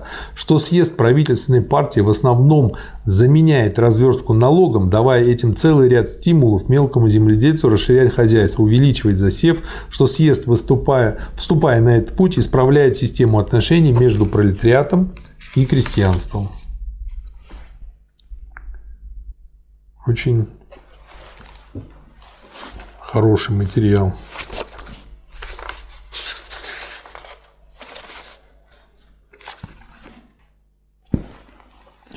Следующий материал, то, то же самое, 10 съезд. Первоначальный проект резолюции об улучшении положения рабочих и нуждающихся крестьян. Одобряя решение ЦК из советской власти, так и написано ЦК. Хорошо. Вот. Да, ЦК. Да. О выдаче части золотого фонда на закупку предметов потребления рабочих съезд советует расширение этой меры и немедленного соответственного изменения нашего импортного ввозного плана. Очень такая короткая заметка. Дальше здесь есть очень интересный э, материал, вот что интересно для стиля ленинской работы. Он много выступал. Да. Везде выступал.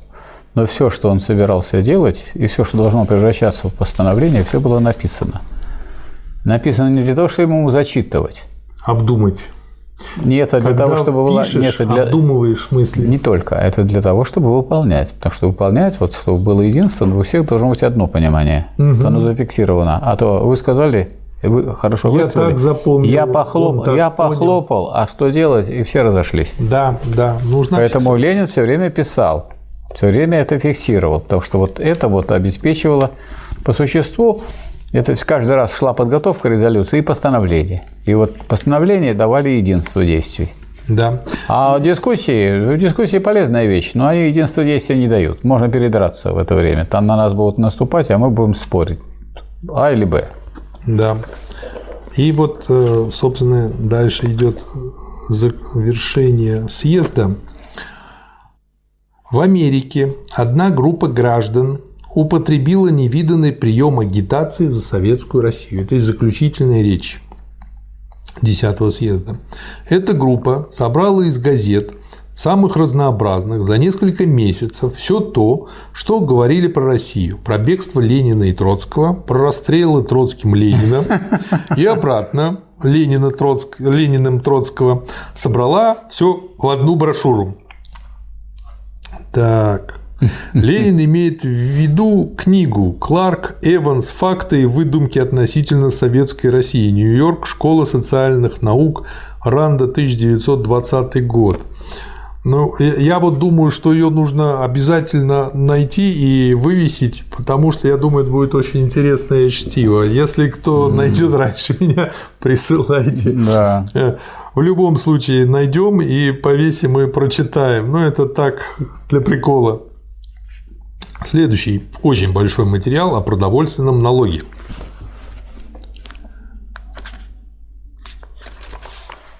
Вот принимается решение, и для того, чтобы это решение осуществить, нужно все растолковать, это решение, то есть его ну, раскрыть. будет кто в лес, кто Раскрыть. Поэтому без этого, да. то есть, дескать, нет, вот есть решение, идите выполняйте. Так вы расскажите, как его выполнять. Кто должен рассказать? Кто лучше всех расскажет? Вот Ленин понимал, что он лучше всех расскажет. Иначе, и он рассказывал. Иначе будет спотыкач. Иначе будут одни туда, другие сюда, и будет мучиться потом, кого-то исключать, с кем-то бороться. Лучше растолковать. Михаил Васильевич, спотыкач очень вкусный напиток. Так он вкусный, но вы споткнетесь после того, как его Пос... Но это после него. После. А, а вам сам надо... по себе напиток-то а, вкусный. Вкусный, надо строить коммунизм, а вы спотыкаетесь. А, а, он... а тут как бы проблема в том, что спотыкаешься и без напитка, как бы на трезвую голову. А если еще и напиток, то уже не, не просто спотыкаешься, но и падаешь. Да, мы сейчас просто вот записались на вакцинирование все приглашают. Вот, пойди, чуть ли не в торговом центре, можно сделать прививку еще. Шиш. Как всегда, в городе Питере делается все как-то вот по-бегловски, не сказать еще хуже. Для того, чтобы зарегистрироваться, нужно, во-первых, попасть в удобное время, потому что там как-то прыгает. То написано 445 свободных мест, нажимаешь пупочку, написано мест нет – то есть нужно выбрать день, время, помолясь Богу, перекрестясь, чтобы повезло. Мало того, может через 5 минут нажмешь, опять 200, 300 или сколько-то мест появится свободных. То есть как-то запрограммировано все ладно. Но нужно указать паспортные данные, нужно указать всякие снилсы, нужно указать страховку, всякую новую, старую, еще чего-то. Нужно подтвердить, что ты согласен с тем, что тебя сосчитают. После этого все нажимаешь, потом скачиваешь этот билет, где все это происходит, и потом еще маленькая ссылка на скачивание анкеты, которую опять должен заполнить наполовину тем, что ты уже заполнял. И если ты хочешь прийти не один, эту процедуру провернуть на каждого человека. Мало того, если вдруг как вот одному моему близкому человеку, потом на следующий день выяснилось, что его в этот день отправляют в командировку, а он не знал, он потратил 40 минут на то, чтобы, значит, э, снять эту свою бронь. Из этих 40 минут 35 он сидел и слушал музыку и робота, который говорил, что вы пятый в очереди, вы пятый в очереди, потому что сделать а, это такая. через сайт невозможно. Он подвисает, а когда звонишь, он слушал эту музыку очень долго, и потом после пятого очереди вдруг стал моментально первым, так что он чуть не пролетел опять, хорошо успел, значит, отказаться. Да. То есть вот такой спотыкач у нас э, идет. Да, да, потому что не объясняют. О продовольственном налоге в скобках значение новой политики и ее условия. Тут он не пишет новой экономической, но по сути это об этом. Вместо введения. Вопрос о продналоге вызывает в настоящее время особенно много внимания обсуждения споров. Обсуждение носит характер немного сутолочный. Этим грехом по причинам слишком понятным страдаем мы все. И дальше он тут э, разбирает это все по полочкам. Значит, первый э, пункт о современной экономике России. И дальше он здесь цитирует э, брошюру 18 года о том, что государственный капитализм был шагом вперед против теперешнего положения дел в нашей Советской Республике, о том, что надо разобрать, каков именно этот переход от капитализма к социализму, надо обнаружить ошибку тех, кто не видит мелкобуржуазных экономических условий и мелкобуржуазной стихии как главного врага социализма, то, о чем при Хрущеве и дальше просто выкинули и забыли. Ну, наверное, потому что они были просто мещане и мелкобуржуи по своей сути. Они по своей сути и были не мелкобуржуи, как доказывает выступление Ельцина в, в Соединенных Штатах Америки. Крупно буржуи, да? А они халуи были, буржуазная империалистическая. Крупные халуи. Да. да. Надо, в-третьих, надо хорошенько понять значение советского государства в его экономическом отличии от буржуазного государства. Рассмотрим все эти три обстоятельства. Первое. Ни один коммунист не отрицал, кажется, и того, что выражение «социалистическая Советская Республика» означает решимость советской власти осуществить переход к социализму, а вовсе не признание данных экономических порядков вот, социалистическими. Остановимся здесь. То есть Я уже устал социализма. объяснять людям в разных всяких формах. И так сказать, в устной форме, и в публичной, на разных роликах, что понятие социалистической страны вовсе не означает, что в этой стране построен социализм. Вот Ленин тут четко говорит, это раз установилась диктатура пролетариата, это означает и намерение, и решимость строить социализм. А вот когда будет построен социализм, это будет не, социалисти... не просто социалистическая страна, а та социалистическая страна, в котором завершился переходный период и наступил социализм как первая фаза коммунизма. И я хочу сказать, что вот э, сколько я на эту тему не выступаю, не говорю, я тут э, в глубоком меньшинстве. По-прежнему продолжает говорить, Китай, э, Китай не социалистическая страна. Это социалистическая страна, в которой, в которой идет переходный период от э, капитализма к социализму. Там 14-пятилетний план. Там больше, большая часть экономики представляет государственный сектор, развивается по плану. Там под двойным контролем эти капиталисты. С одной стороны, есть государство, которое, так сказать, в случае, так сказать, если эти представители этих капиталистов пробираются в аппарат, оно их расстреливает. Там 10 тысяч взяточников расстреляно.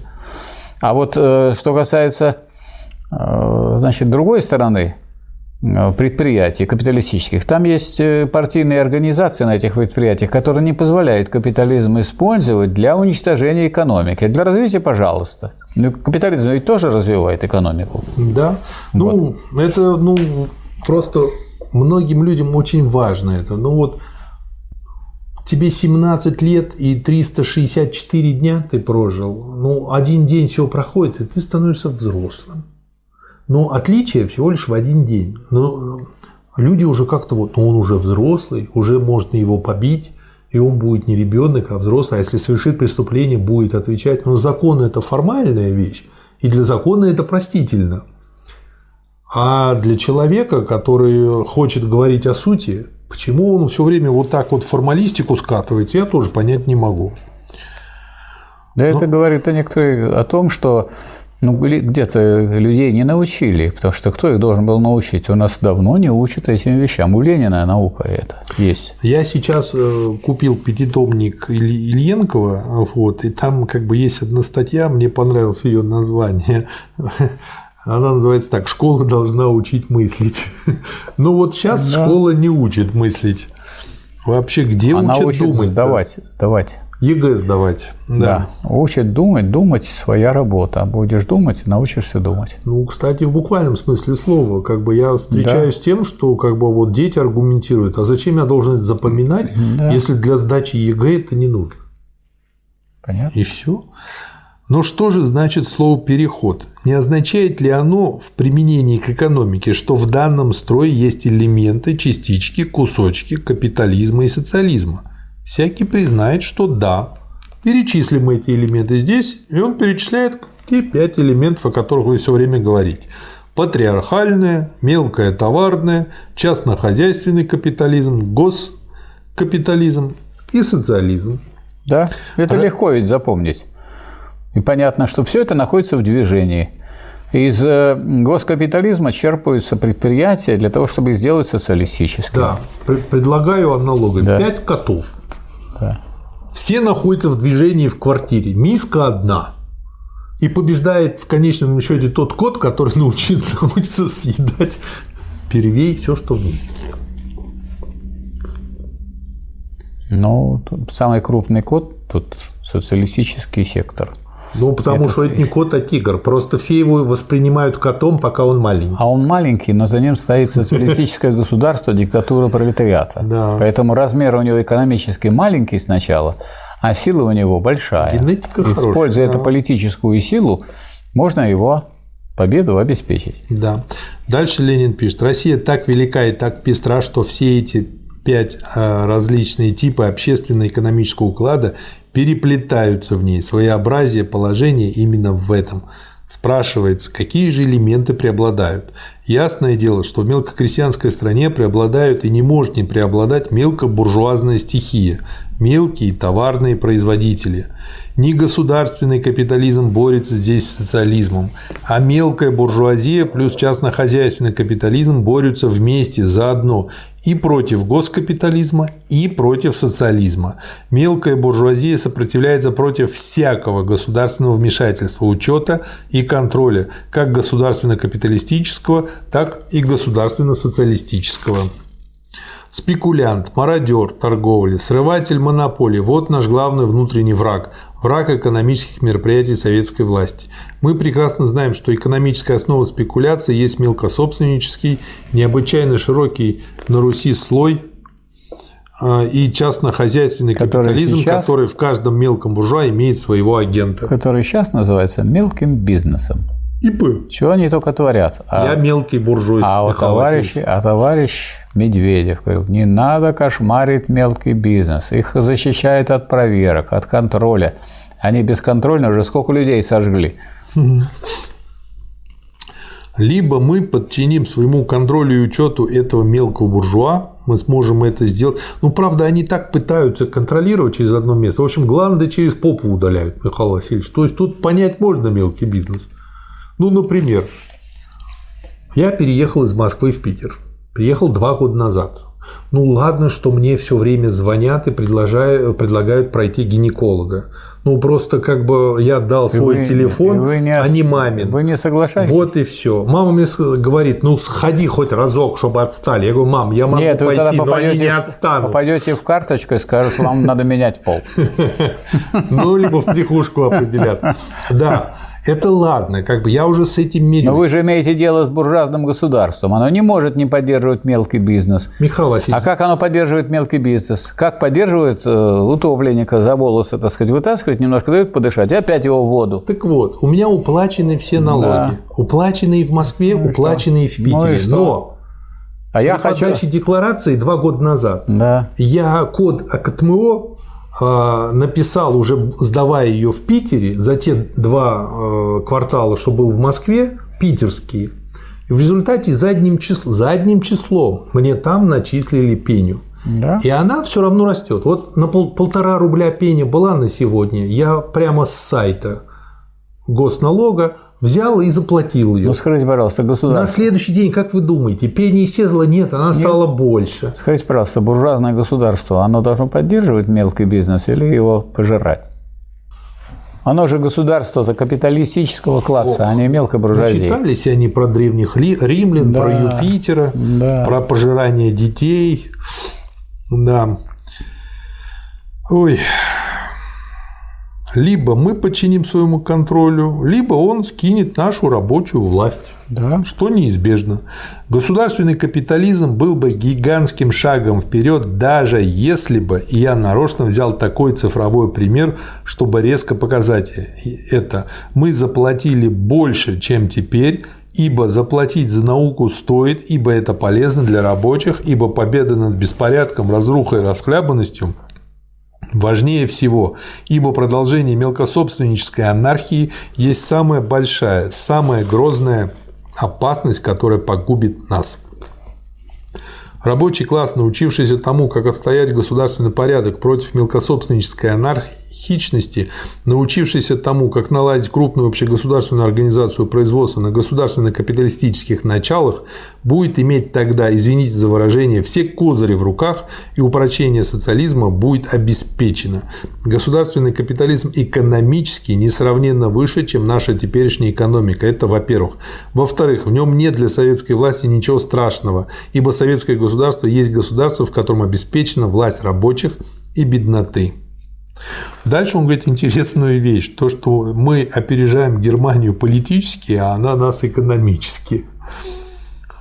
Германия и Россия воплотили в себе в 18 году всего нагляднее материальное осуществление экономических, производственных, общественных, хозяйственных с одной стороны и политических условий социализма с другой стороны. Если в Германии революция еще медлит разродиться, наша задача – учиться государственному капитализму немцев всеми силами перенимать его. Дальше он тут говорит о долгих муках родов нового общества – причем это новое общество, опять-таки, есть это, абстракция. Это и есть переходный период да. от капитализма к социализму. Да. Долг и муки родов. И что необходим всенародный учет и контроль. Государственно-монополистический капитализм есть полнейшая материальная подготовка социализма, есть преддверие его, есть та ступенька исторической лестницы, между которой ступенькой и ступенькой, называемой социализмом, никаких промежуточных ступеней нет. Вот тут из этого многие думают, то, что вот сейчас по максимуму разовьется, и потом автоматически наступит социализм. Нет, в другом месте Ленин пишет, что вот государственная капиталистическая монополия – но обращенная на пользу всего народа, и потому переставшая быть капиталистической монополией означала бы социализм. Да, то есть... И вот этой противоположности они не видят. Все, пустячок такой. Да. То есть, ну, если она у вас капиталистическая, она и останется капиталистической, но для этого нужно другое государство. Ну, то есть от того, чтобы делать шаг вперед, как бы никто от него не уходит, не избавляет. Да. Бороться надо, просто да. чуть легче. Да. Неужели не ясно, что чем выше мы поднялись над этой политической ступенькой, чем полнее мы воплотили в советах социалистическое государство и диктатуру пролетариата, тем менее нам позволительно бояться государственного капитализма. Да. А что такое государственный капитализм вот в этом, в этом случае? Это означает, что есть государственный сектор, государственное предприятие, организованы как капиталистическое. То есть вы покупаете сырье там, где вы раньше покупали, вы передавайте, продавайте там тем, кто раньше у вас покупал.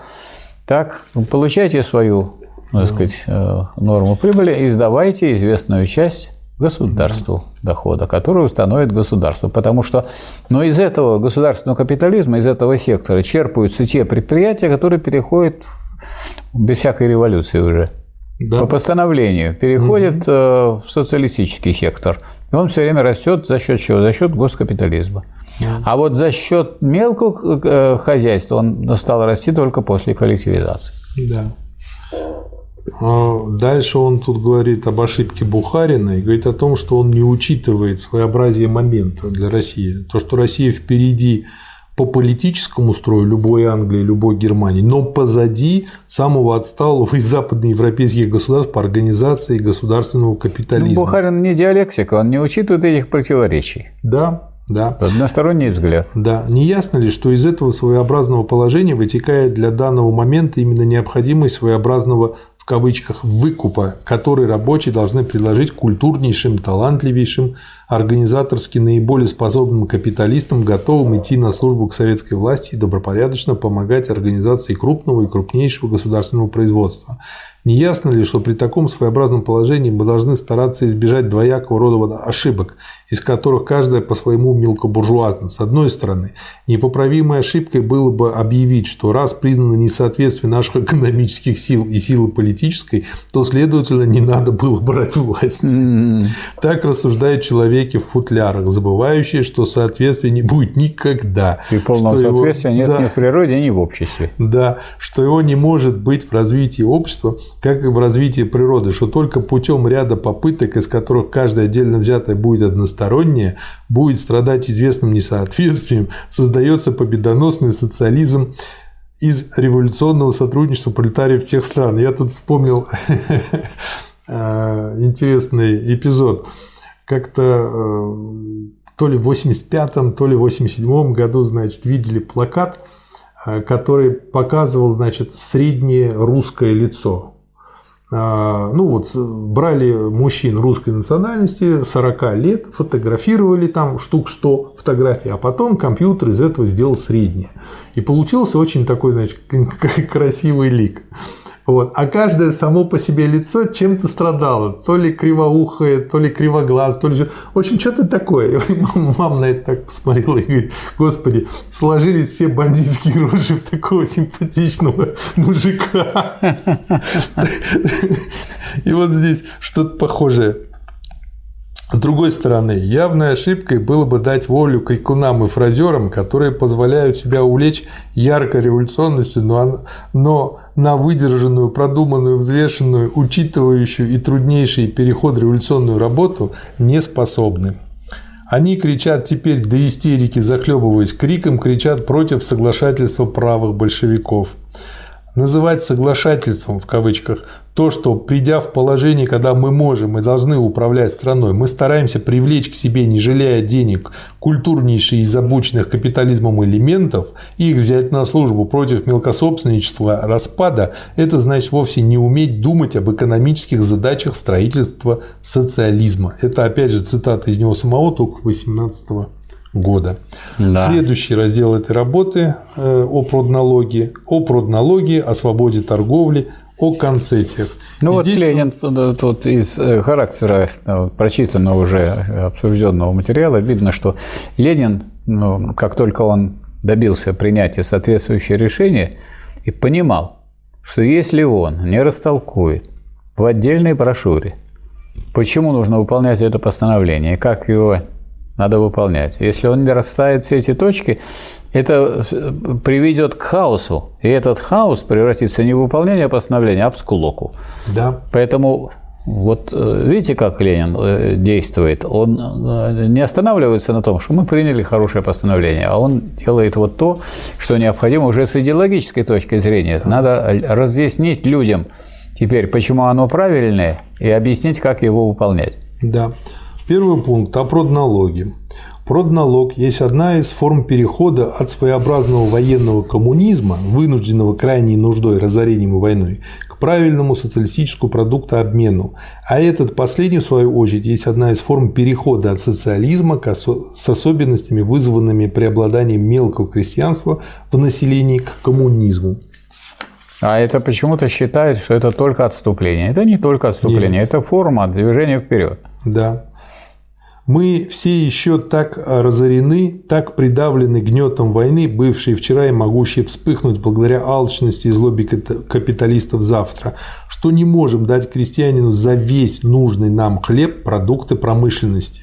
Зная это, мы вводим продналог. То есть минимально необходимое для армии для рабочих количество хлеба берем как налог, а остальное будем обменивать на продукты промышленности. Ну и что-то он может продать на местном локальном да, рынке да. свободном. Мы не можем дать всех продуктов, далеко не можем и не очень скоро сможем. Вот причина, собственно говоря, введения НЭПа. Да, собственно, его не надо вводить, просто нельзя продолжать военный коммунизм, потому что это никакой да. не коммунизм, это только название. Коммунизма. Это название такое, да. То есть политику, когда вы просто отбираете, если вы не хотите погубить хозяйство совсем и погубить тем самым революцию, поэтому это переход к нормальному строительству социализма. Да. А где вы строите его? Если у вас есть мелкая буржуазия и не кооперированная, значит, вы должны с ней взаимодействовать. А как вы будете с ней взаимодействовать? На основах компромисса. Вот этот, этот компромисс тут и есть. Да, да. Дальше по поводу концессии. Самый простой случай э, или пример того, как советская власть направляет развитие капитализма в русло государственного капитализма, как она насаждает, в кавычках, госкапитализм, это концессии. Ну и дальше он объясняет, почему. Дальше Надо сказать, подробно что... объясняет, кто такой Надо сказать, что это больше носило теоретический и принципиальный характер. То есть возможны уступки капитализму или капиталистическим даже буржуазным э, и зарубежным организациям в вопросах создания, да. налаживания производства, хотя этот, эта тема с концессиями по существу не была развернута, потому да. что не пошли на это. Да. А вот когда уже так сказать, э, строительство социализма было явно налажено, то тогда многие приехали, помогали строить Днепрогресса и помогали в строительстве социализма. Да. Ну и он пишет, что с концессиями вся трудная задача по отношению к концессиям сводится к тому, чтобы все обдумать и взвесить при заключении концессионного договора. Ну и потом контролировать да, его соблюдение. Дальше. О кооперации. Возьмем кооперацию. Недаром декрет о продналоге вызвал немедленно пересмотр положения о кооперации и известное расширение ее свободы и ее прав. Кооперация есть тоже вид государственного капитализма, но менее простой, как бы переходная форма по сути, менее отчетливо очерченный, более запутанный, потому ставящий перед нашей властью на практике большие трудности. Потому что эта кооперация касалась взаимодействия промышленности и торговли через рынок. Да. Ну, такой отрегулированный рынок, то есть которым, да. Э, который регулируется кооперативными органами. А та кооперация, которая была впереди, производственная кооперация, это та кооперация, которая осуществлялась уже угу. партией под руководством Сталина уже да. 30-е годы. Ну, кооперативный капитализм, да, то есть их не надо путать. Кооперативный в кавычках капитализм, в отличие от частно-хозяйнического капитализма, является при советской власти разновидностью госкапитализма. И в качестве такового он нам выгоден и полезен сейчас, разумеется, в известной мере. Кооперативный капитализм похож на госкапитализм в том отношении, что облагая, облегчает учет, контроль, надзор, договорные отношения между государством, советским в данном случае, и капиталистом. Кооперация как форма торговли выгоднее и полезнее, чем частная торговля. Не только по указанным причинам, но и потому, что она облегчает объединение организацию миллионов населения, затем всего населения поголовно. А это обстоятельство, в свою очередь, есть гигантский плюс с точки зрения дальнейшего перехода от госкапитализма к социализму. Дальше он сравнивает концессию и кооперацию, в чем они похожи, в чем они различают. То есть, э, как бы рассматривает полностью и подробно этот момент. Также он в качестве примера рассматривает агентское взаимодействие и аренду. В чем это похоже на концессию, на кооперацию, а в чем не похоже. Далее очень интересно. Посмотрите на карту РСФСР. К северу от Вологды, к юго-востоку от Ростова-на-Дону и от Саратова, к югу от Оренбурга и от Томска, к северу от Томска идут необъятнейшие пространства, на которых уместились бы десятки громадных культурных государств.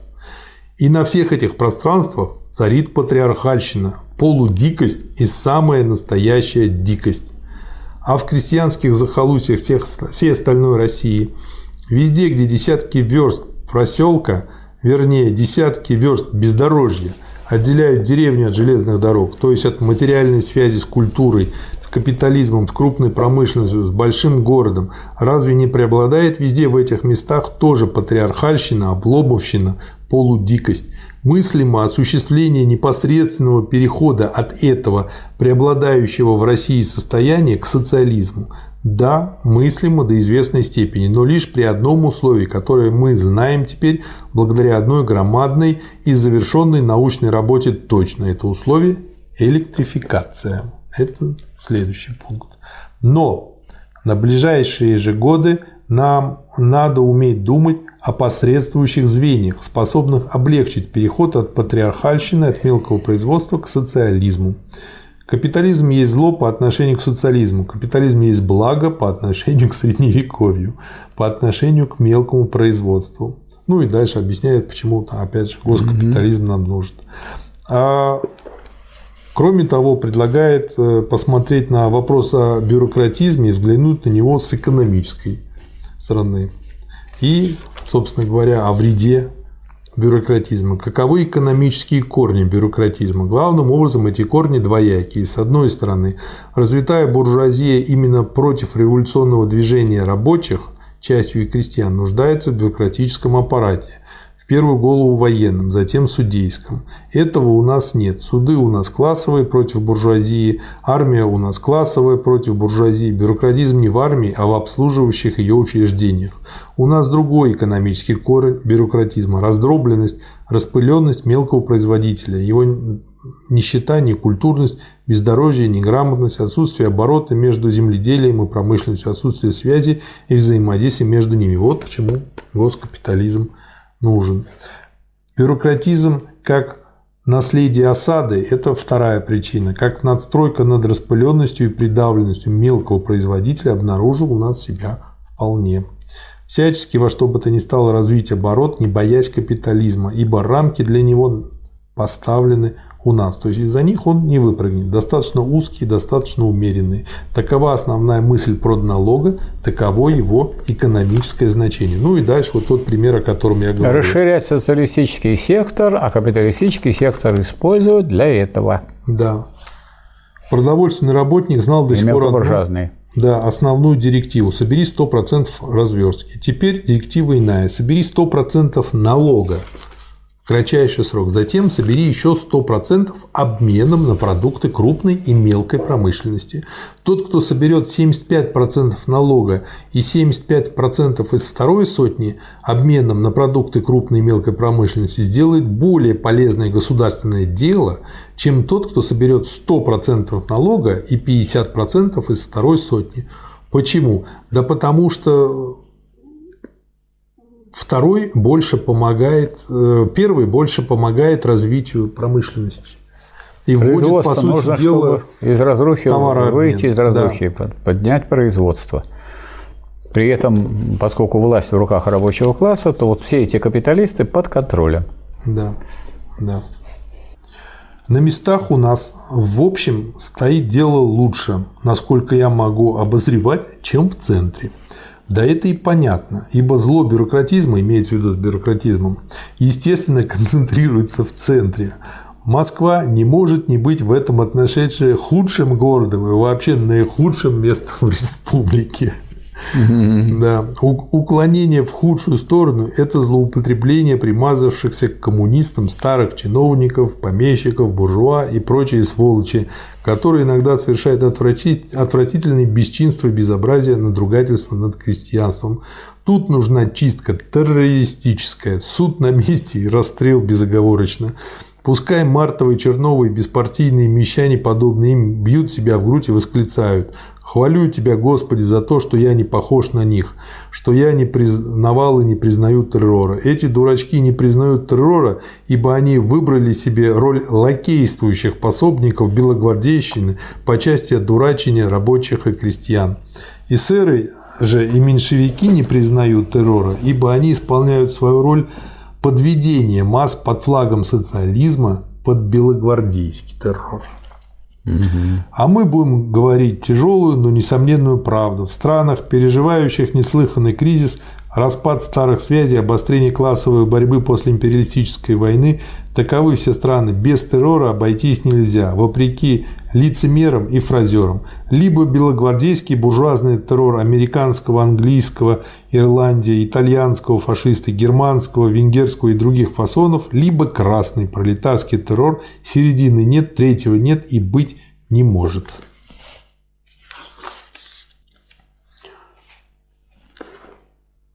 Надо пересмотреть и переработать все законы спекуляции, объявив наказуемым и преследуя фактически стройной против прежнего строгостью всякое хищение и всякое уклонение, прямое или косвенное, открытое или прикрытое от государственного контроля, надзора, учета.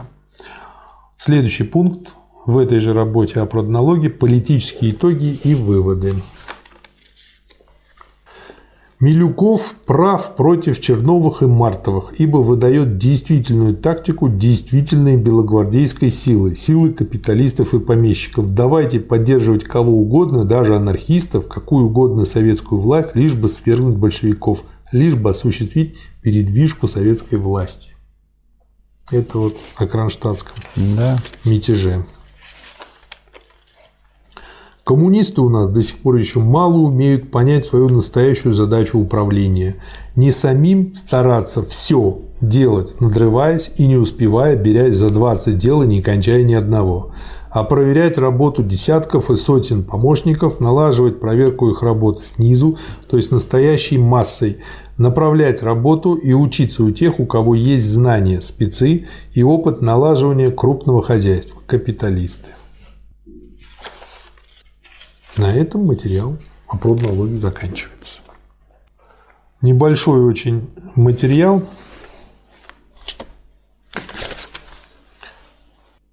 Дополнение к проекту постановления СНК о распределении сельскохозяйственных машин – Никакое снабжение сельскохозяйственными машинами и орудиями недопустимо без установления реального контроля со стороны наркомпрода за получением для государства сельхозпродуктов в обмен за эти машины и орудия. Вот это Сталин реализовал. Да. В отношении с колхозами было это сделано. Да. Контрактация. То есть это вот зачаток МТС. Контрактация, да. Да. Следующий материал тоже небольшой. Проект постановления ЦК РКПБ. ЦК РКП, обсудив телеграмму Сванидзе к Сталину, знакомые все лица, он же, по-моему, у нынешней Сванидзе родственник. Ну, в смысле, потомок. От 8.5 за номером 2031 признает, что грузинские товарищи делают серьезнейшую политическую ошибку, не пресекая железной рукой реквизиции, конфискации, хищений и вышибаний из квартиры иностранцев. Ну и дальше пишет, почему это делать нельзя и, и, и что сделать с теми, кто это делает. Почему я процитировал и сказал об этом, потому что это как слепок того момента. Да, и, провоци... и провоцирует дальнейшие шаги против, против э, советского государства со стороны иностранных государств. Да дает им как бы повод лишний раз вмешаться. Товарищу Крыжановскому в президиум Госплана. То есть сколько прошло времени после революции, разруха, голод, а уже Госплан есть. А мы до сих пор не можем наладить хоть сколько-нибудь сносное планирование. Мы можем, а они не могут. Враги социализма не могут наладить сносное планирование. У них планирование Ой. – это планирование повестки дня правительства – а дальше оно не распространяется. Вот у нас есть закон о государственном планировании, стратегическом планировании. Он не выполняется. Его а Медведев заморозил. Как можно заморозить закон? Объясните мне. Ну, очень просто. Вот так вот легко и можно. То есть, хотя закон принимается сказать, Думой, Дума выше правительства. Там Думой, законодательным всего. собранием. У них столько, Михаил Васильевич, веселого товарищу Крыжановскому в президиум Госплана. Единого государственного плана хозяйства у нас пока почти еще не чувствуется. Преобладает стремление поднять все и вся, все отрасли хозяйства, даже все предприятия, оставшиеся по наследству от капитализма. Госплану следует так поставить работу, чтобы выработать хотя бы ко времени сбора урожая основы общегосударственного хозяйственного плана на ближайший период год или два. И дальше идет Просто тут цитировать придется всю эту на 4 страницы статью. Подробная методичка, что, как, чего учитывать. Просто нужно брать это и читать. Или делать. Особое внимание надо обратить на промышленность, дающую предметы, годную для обмена, на хлеб для получения в обмен хлеба внутри страны надо попытаться выделить и почитать а. предприятия с числом рабочих, которые, безусловно, необходимы государству, и б. предприятия с числом рабочих в них, которые держатся по традиции, по рутине, по нежеланию рабочих переменить профессию, место жительства и так далее. Ну, на основе этого делать выводы и планировать. Мы дошли до 100. Вот этот материал – наказ от 100 Совета труда и обороны местным советским учреждениям, проект.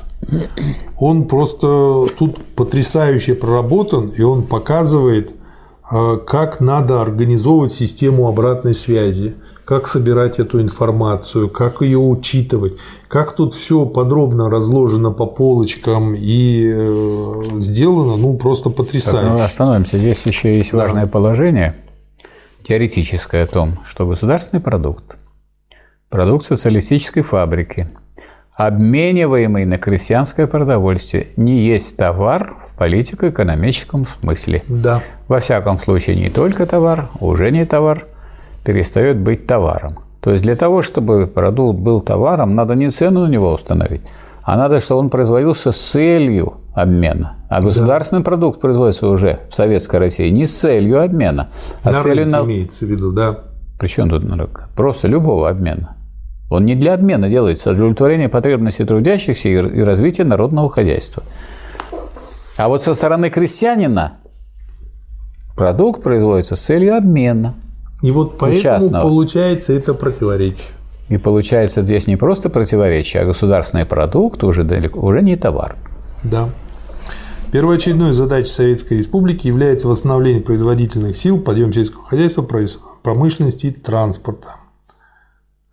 По закону, который издан все ЦИКом, что такое все ЦИК? Всероссийский а, Центральный исполнительный комитет. Тут э, как бы... Съезд за советом. Тогда была такая эпоха сокращений, просто ужас. Замком по морде, заместитель комиссара по морским да, делам. вы знаете, для меня замком по морде уже как-то естественно звучит. Да.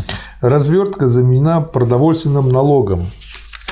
Установлена свобода обмена остающихся земледельцу излишков на всякие продукты. Постановлением Совнаркома опубликованы ставки налога, размеры налога приблизительно вдвое ниже разверстки. Я, я еще обращаю внимание вот на тот вот э, документ, который мы рассмотрели, коротенький, это наказ от Совета труда и обороны местным советским учреждениям.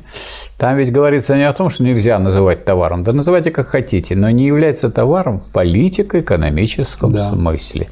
А никто не говорит, что перестаньте говорить магазин, перестаньте говорить товарооборот. Это, вы это можете, но надо понимать, что их смысл меняется. Да. А как он меняется? По ходу строительства социализма все меньше там товарного и все больше там непосредственно общественного. А когда заканчивается строительство социализма, это непосредственно общественный продукт.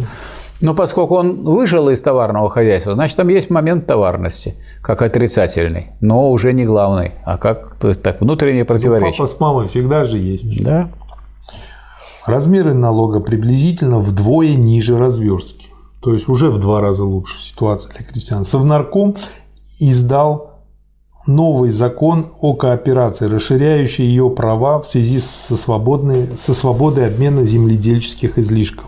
Этими законами сделано очень многое для немедленного улучшения положения крестьянского хозяйства, для усиления интереса крестьян к расширению запашки и к улучшению земледелия и скотоводства а вместе с этим для подъема и развития мелкой местной промышленности, которая не нуждается в заготовке и подвозе больших государственных запасов продовольствия, сырья и топлива. И вот дальше вот э, очень важна та метрика, с помощью которой мерить все, куда мы двигаемся. Практическое мерило успехов нашего хозяйственного строительства в общегосударственном масштабе мы имеем теперь в первую очередь двоякое.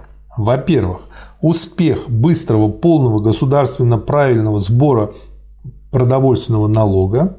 Во-вторых, и это особенно важно, успех товарообмена и продуктообмена сельскохозяйственных продуктов на промышленный успех оборота между земледелием и промышленностью. И обе метрики способствуют э, становлению социализма. Вот очень точно, просто филигранно сделано, а с другой стороны очень просто. Все местные власти, все местные учреждения каждой губернии, каждого уезда, каждого областного центра, каждой автономной республики должны объединенно и согласованно развернуть дело так, чтобы обмен излишков был двинут. Сверх налога сколько сельскохозяйственных излишков обменяли крестьяне на продукты мелкой промышленности и частной торговли, сколько на продукты, доставляемые государством. Вот два вопроса, то есть соотношение по сути дела, рыночного и планового. Вот два вопроса, которые должны в первую очередь заинтересовать всякого советского работника, занятого делом хозяйственного строительства. Совет труда и обороны постановил, во-первых, вести повсюду экономические совещания, во-вторых, установить правильную отчетность местных экономических совещаний. Местные экономические совещания должны быть организуемы по типу СТО – Совета труда и обороны находиться в таких же отношениях к местным исполкомам, каких СТО находится к Совнаркому. СТО работать на правах комиссии Совнаркому при условии подбора членов СТО и членов СНК. Получается полнейшая согласованность рабочей работы обоих учреждений, устранение всякой возможности трений между ними, быстрота работы, простота аппарата, ибо никакого аппарата СТО не создает, а работает через аппараты ведомств, стараясь упростить их и согласовать между собой. Дальше он здесь подробно э, расписывает всю, ну вот как сейчас принято говорить, механику этого дела, как это организовать. Э, очень много говорит про отчеты. Почему? А потому что из отчетов, собственно говоря, и понятно, что происходит. И вот дальше, что мне очень понравилось, он пишет, при составлении отчетов вот этими совещаниями необходимо соединять, возможно, большую краткость с точностью ответа на поставленные вопросы. Вопросы делятся на четыре группы. Первая группа вопросов – это те, которые в особенности выдвигаются на первое место в настоящее время – Вторая группа вопросов – это такие, ответ на которые тоже обязателен в каждом отчете, но очень часто может и должен быть дан в виде краткой сводки тех отчетов, которые уже представлены в соответственные ведомства.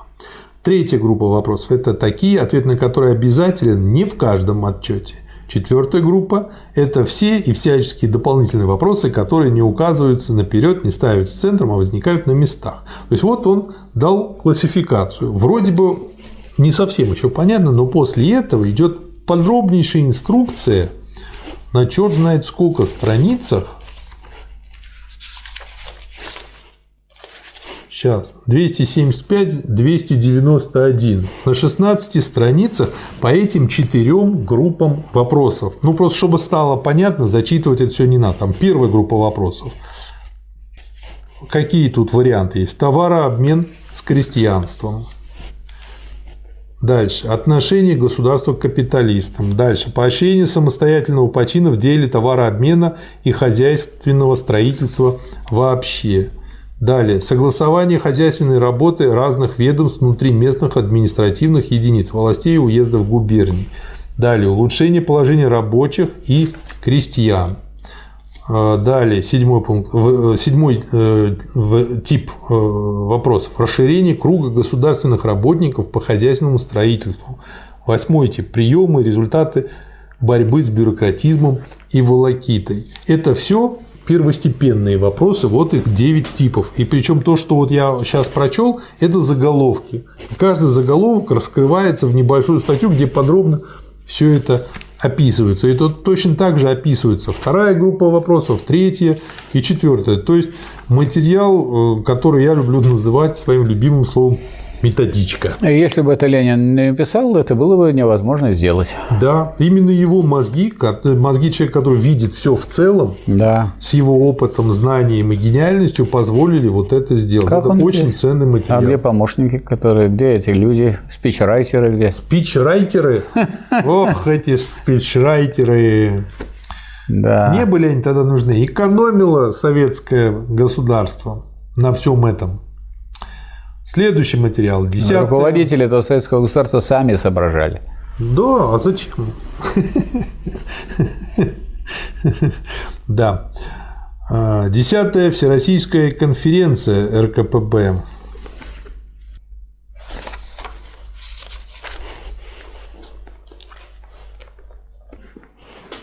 Значит, что здесь? Я выделил несколько интересных ну, во-первых, темы, которые обсуждаются, что и все в они этом томе. Они развиваются, развиваются, расширяются, да. чтобы это дело шло вниз, вниз, вниз, широко. Да. Товарищ говорил, что теперь у них есть южбум, и что они воюют против этого южбума. А когда я спросил, в какое учреждение они подали жалобу против южбума, он ответил, что не знает.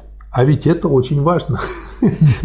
Как-то они воюют так, что как никто не, что не знает, с кем воюет и как воюет. Это как э, детский анекдот про неуловимого Джо, да, которого никто не ловит. Никому не нужен. Да. Джо, потому он и неуловим. Да. С ними нужно воевать по всем правилам искусства и привлекать к ответственности тех партийных товарищей, которые ходят и жалуются или рассказывают анекдоты о том, что в каком-то учреждении сдана такая-то гадость, ходит по всей Москве Москве и рассказывают анекдоты про бюрократические происшествия. А вы, товарищи, сознательные коммунисты, что вы сделали для борьбы с этим? Я жаловался. А до какого же день довели вы эту жалобу? Оказывается, не до какого. А между тем жалоба должна быть направлена и в СНК, и в ЦИК. И, то есть с использованием всех прав, предоставленных нашей Конституцией. Это война. И, конечно, связано подчас и с поражениями. Но где же это видано, чтобы даже самые победоносные войны обходились без поражений? Вот. Могут быть поражения, но войну вести нужно. Да. Ну и дальше, собственно говоря, э, уже проект резолюции по вопросам новой экономической политики, то, есть НЭП в чистом да, виде. Подготовительный да, да. материал. Коренная политическая задача момента состоит в полном усвоении и точном проведении всеми партийными советскими работниками новой экономической политики. На первое место выдвигается товарообмен как основной рычаг новой экономической политики. Вот эту новую экономическую политику представляет как отказ от построения социализма. Ну это же бред.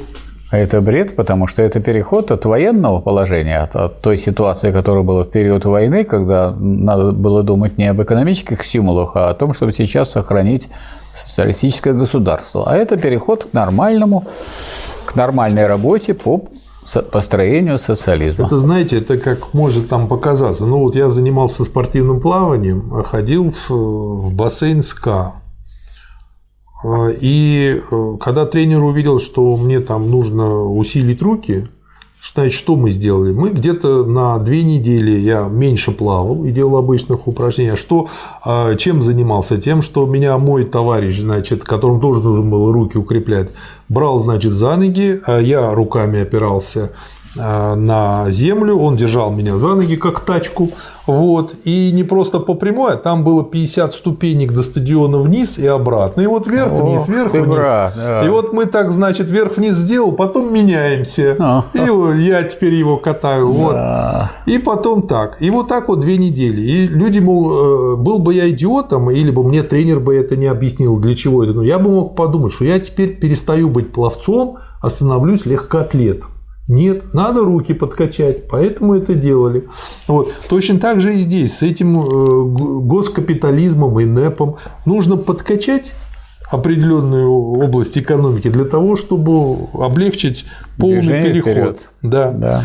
Помимо, значит, э, получается товарообмена, другой рычаг – это кооперация. Вот.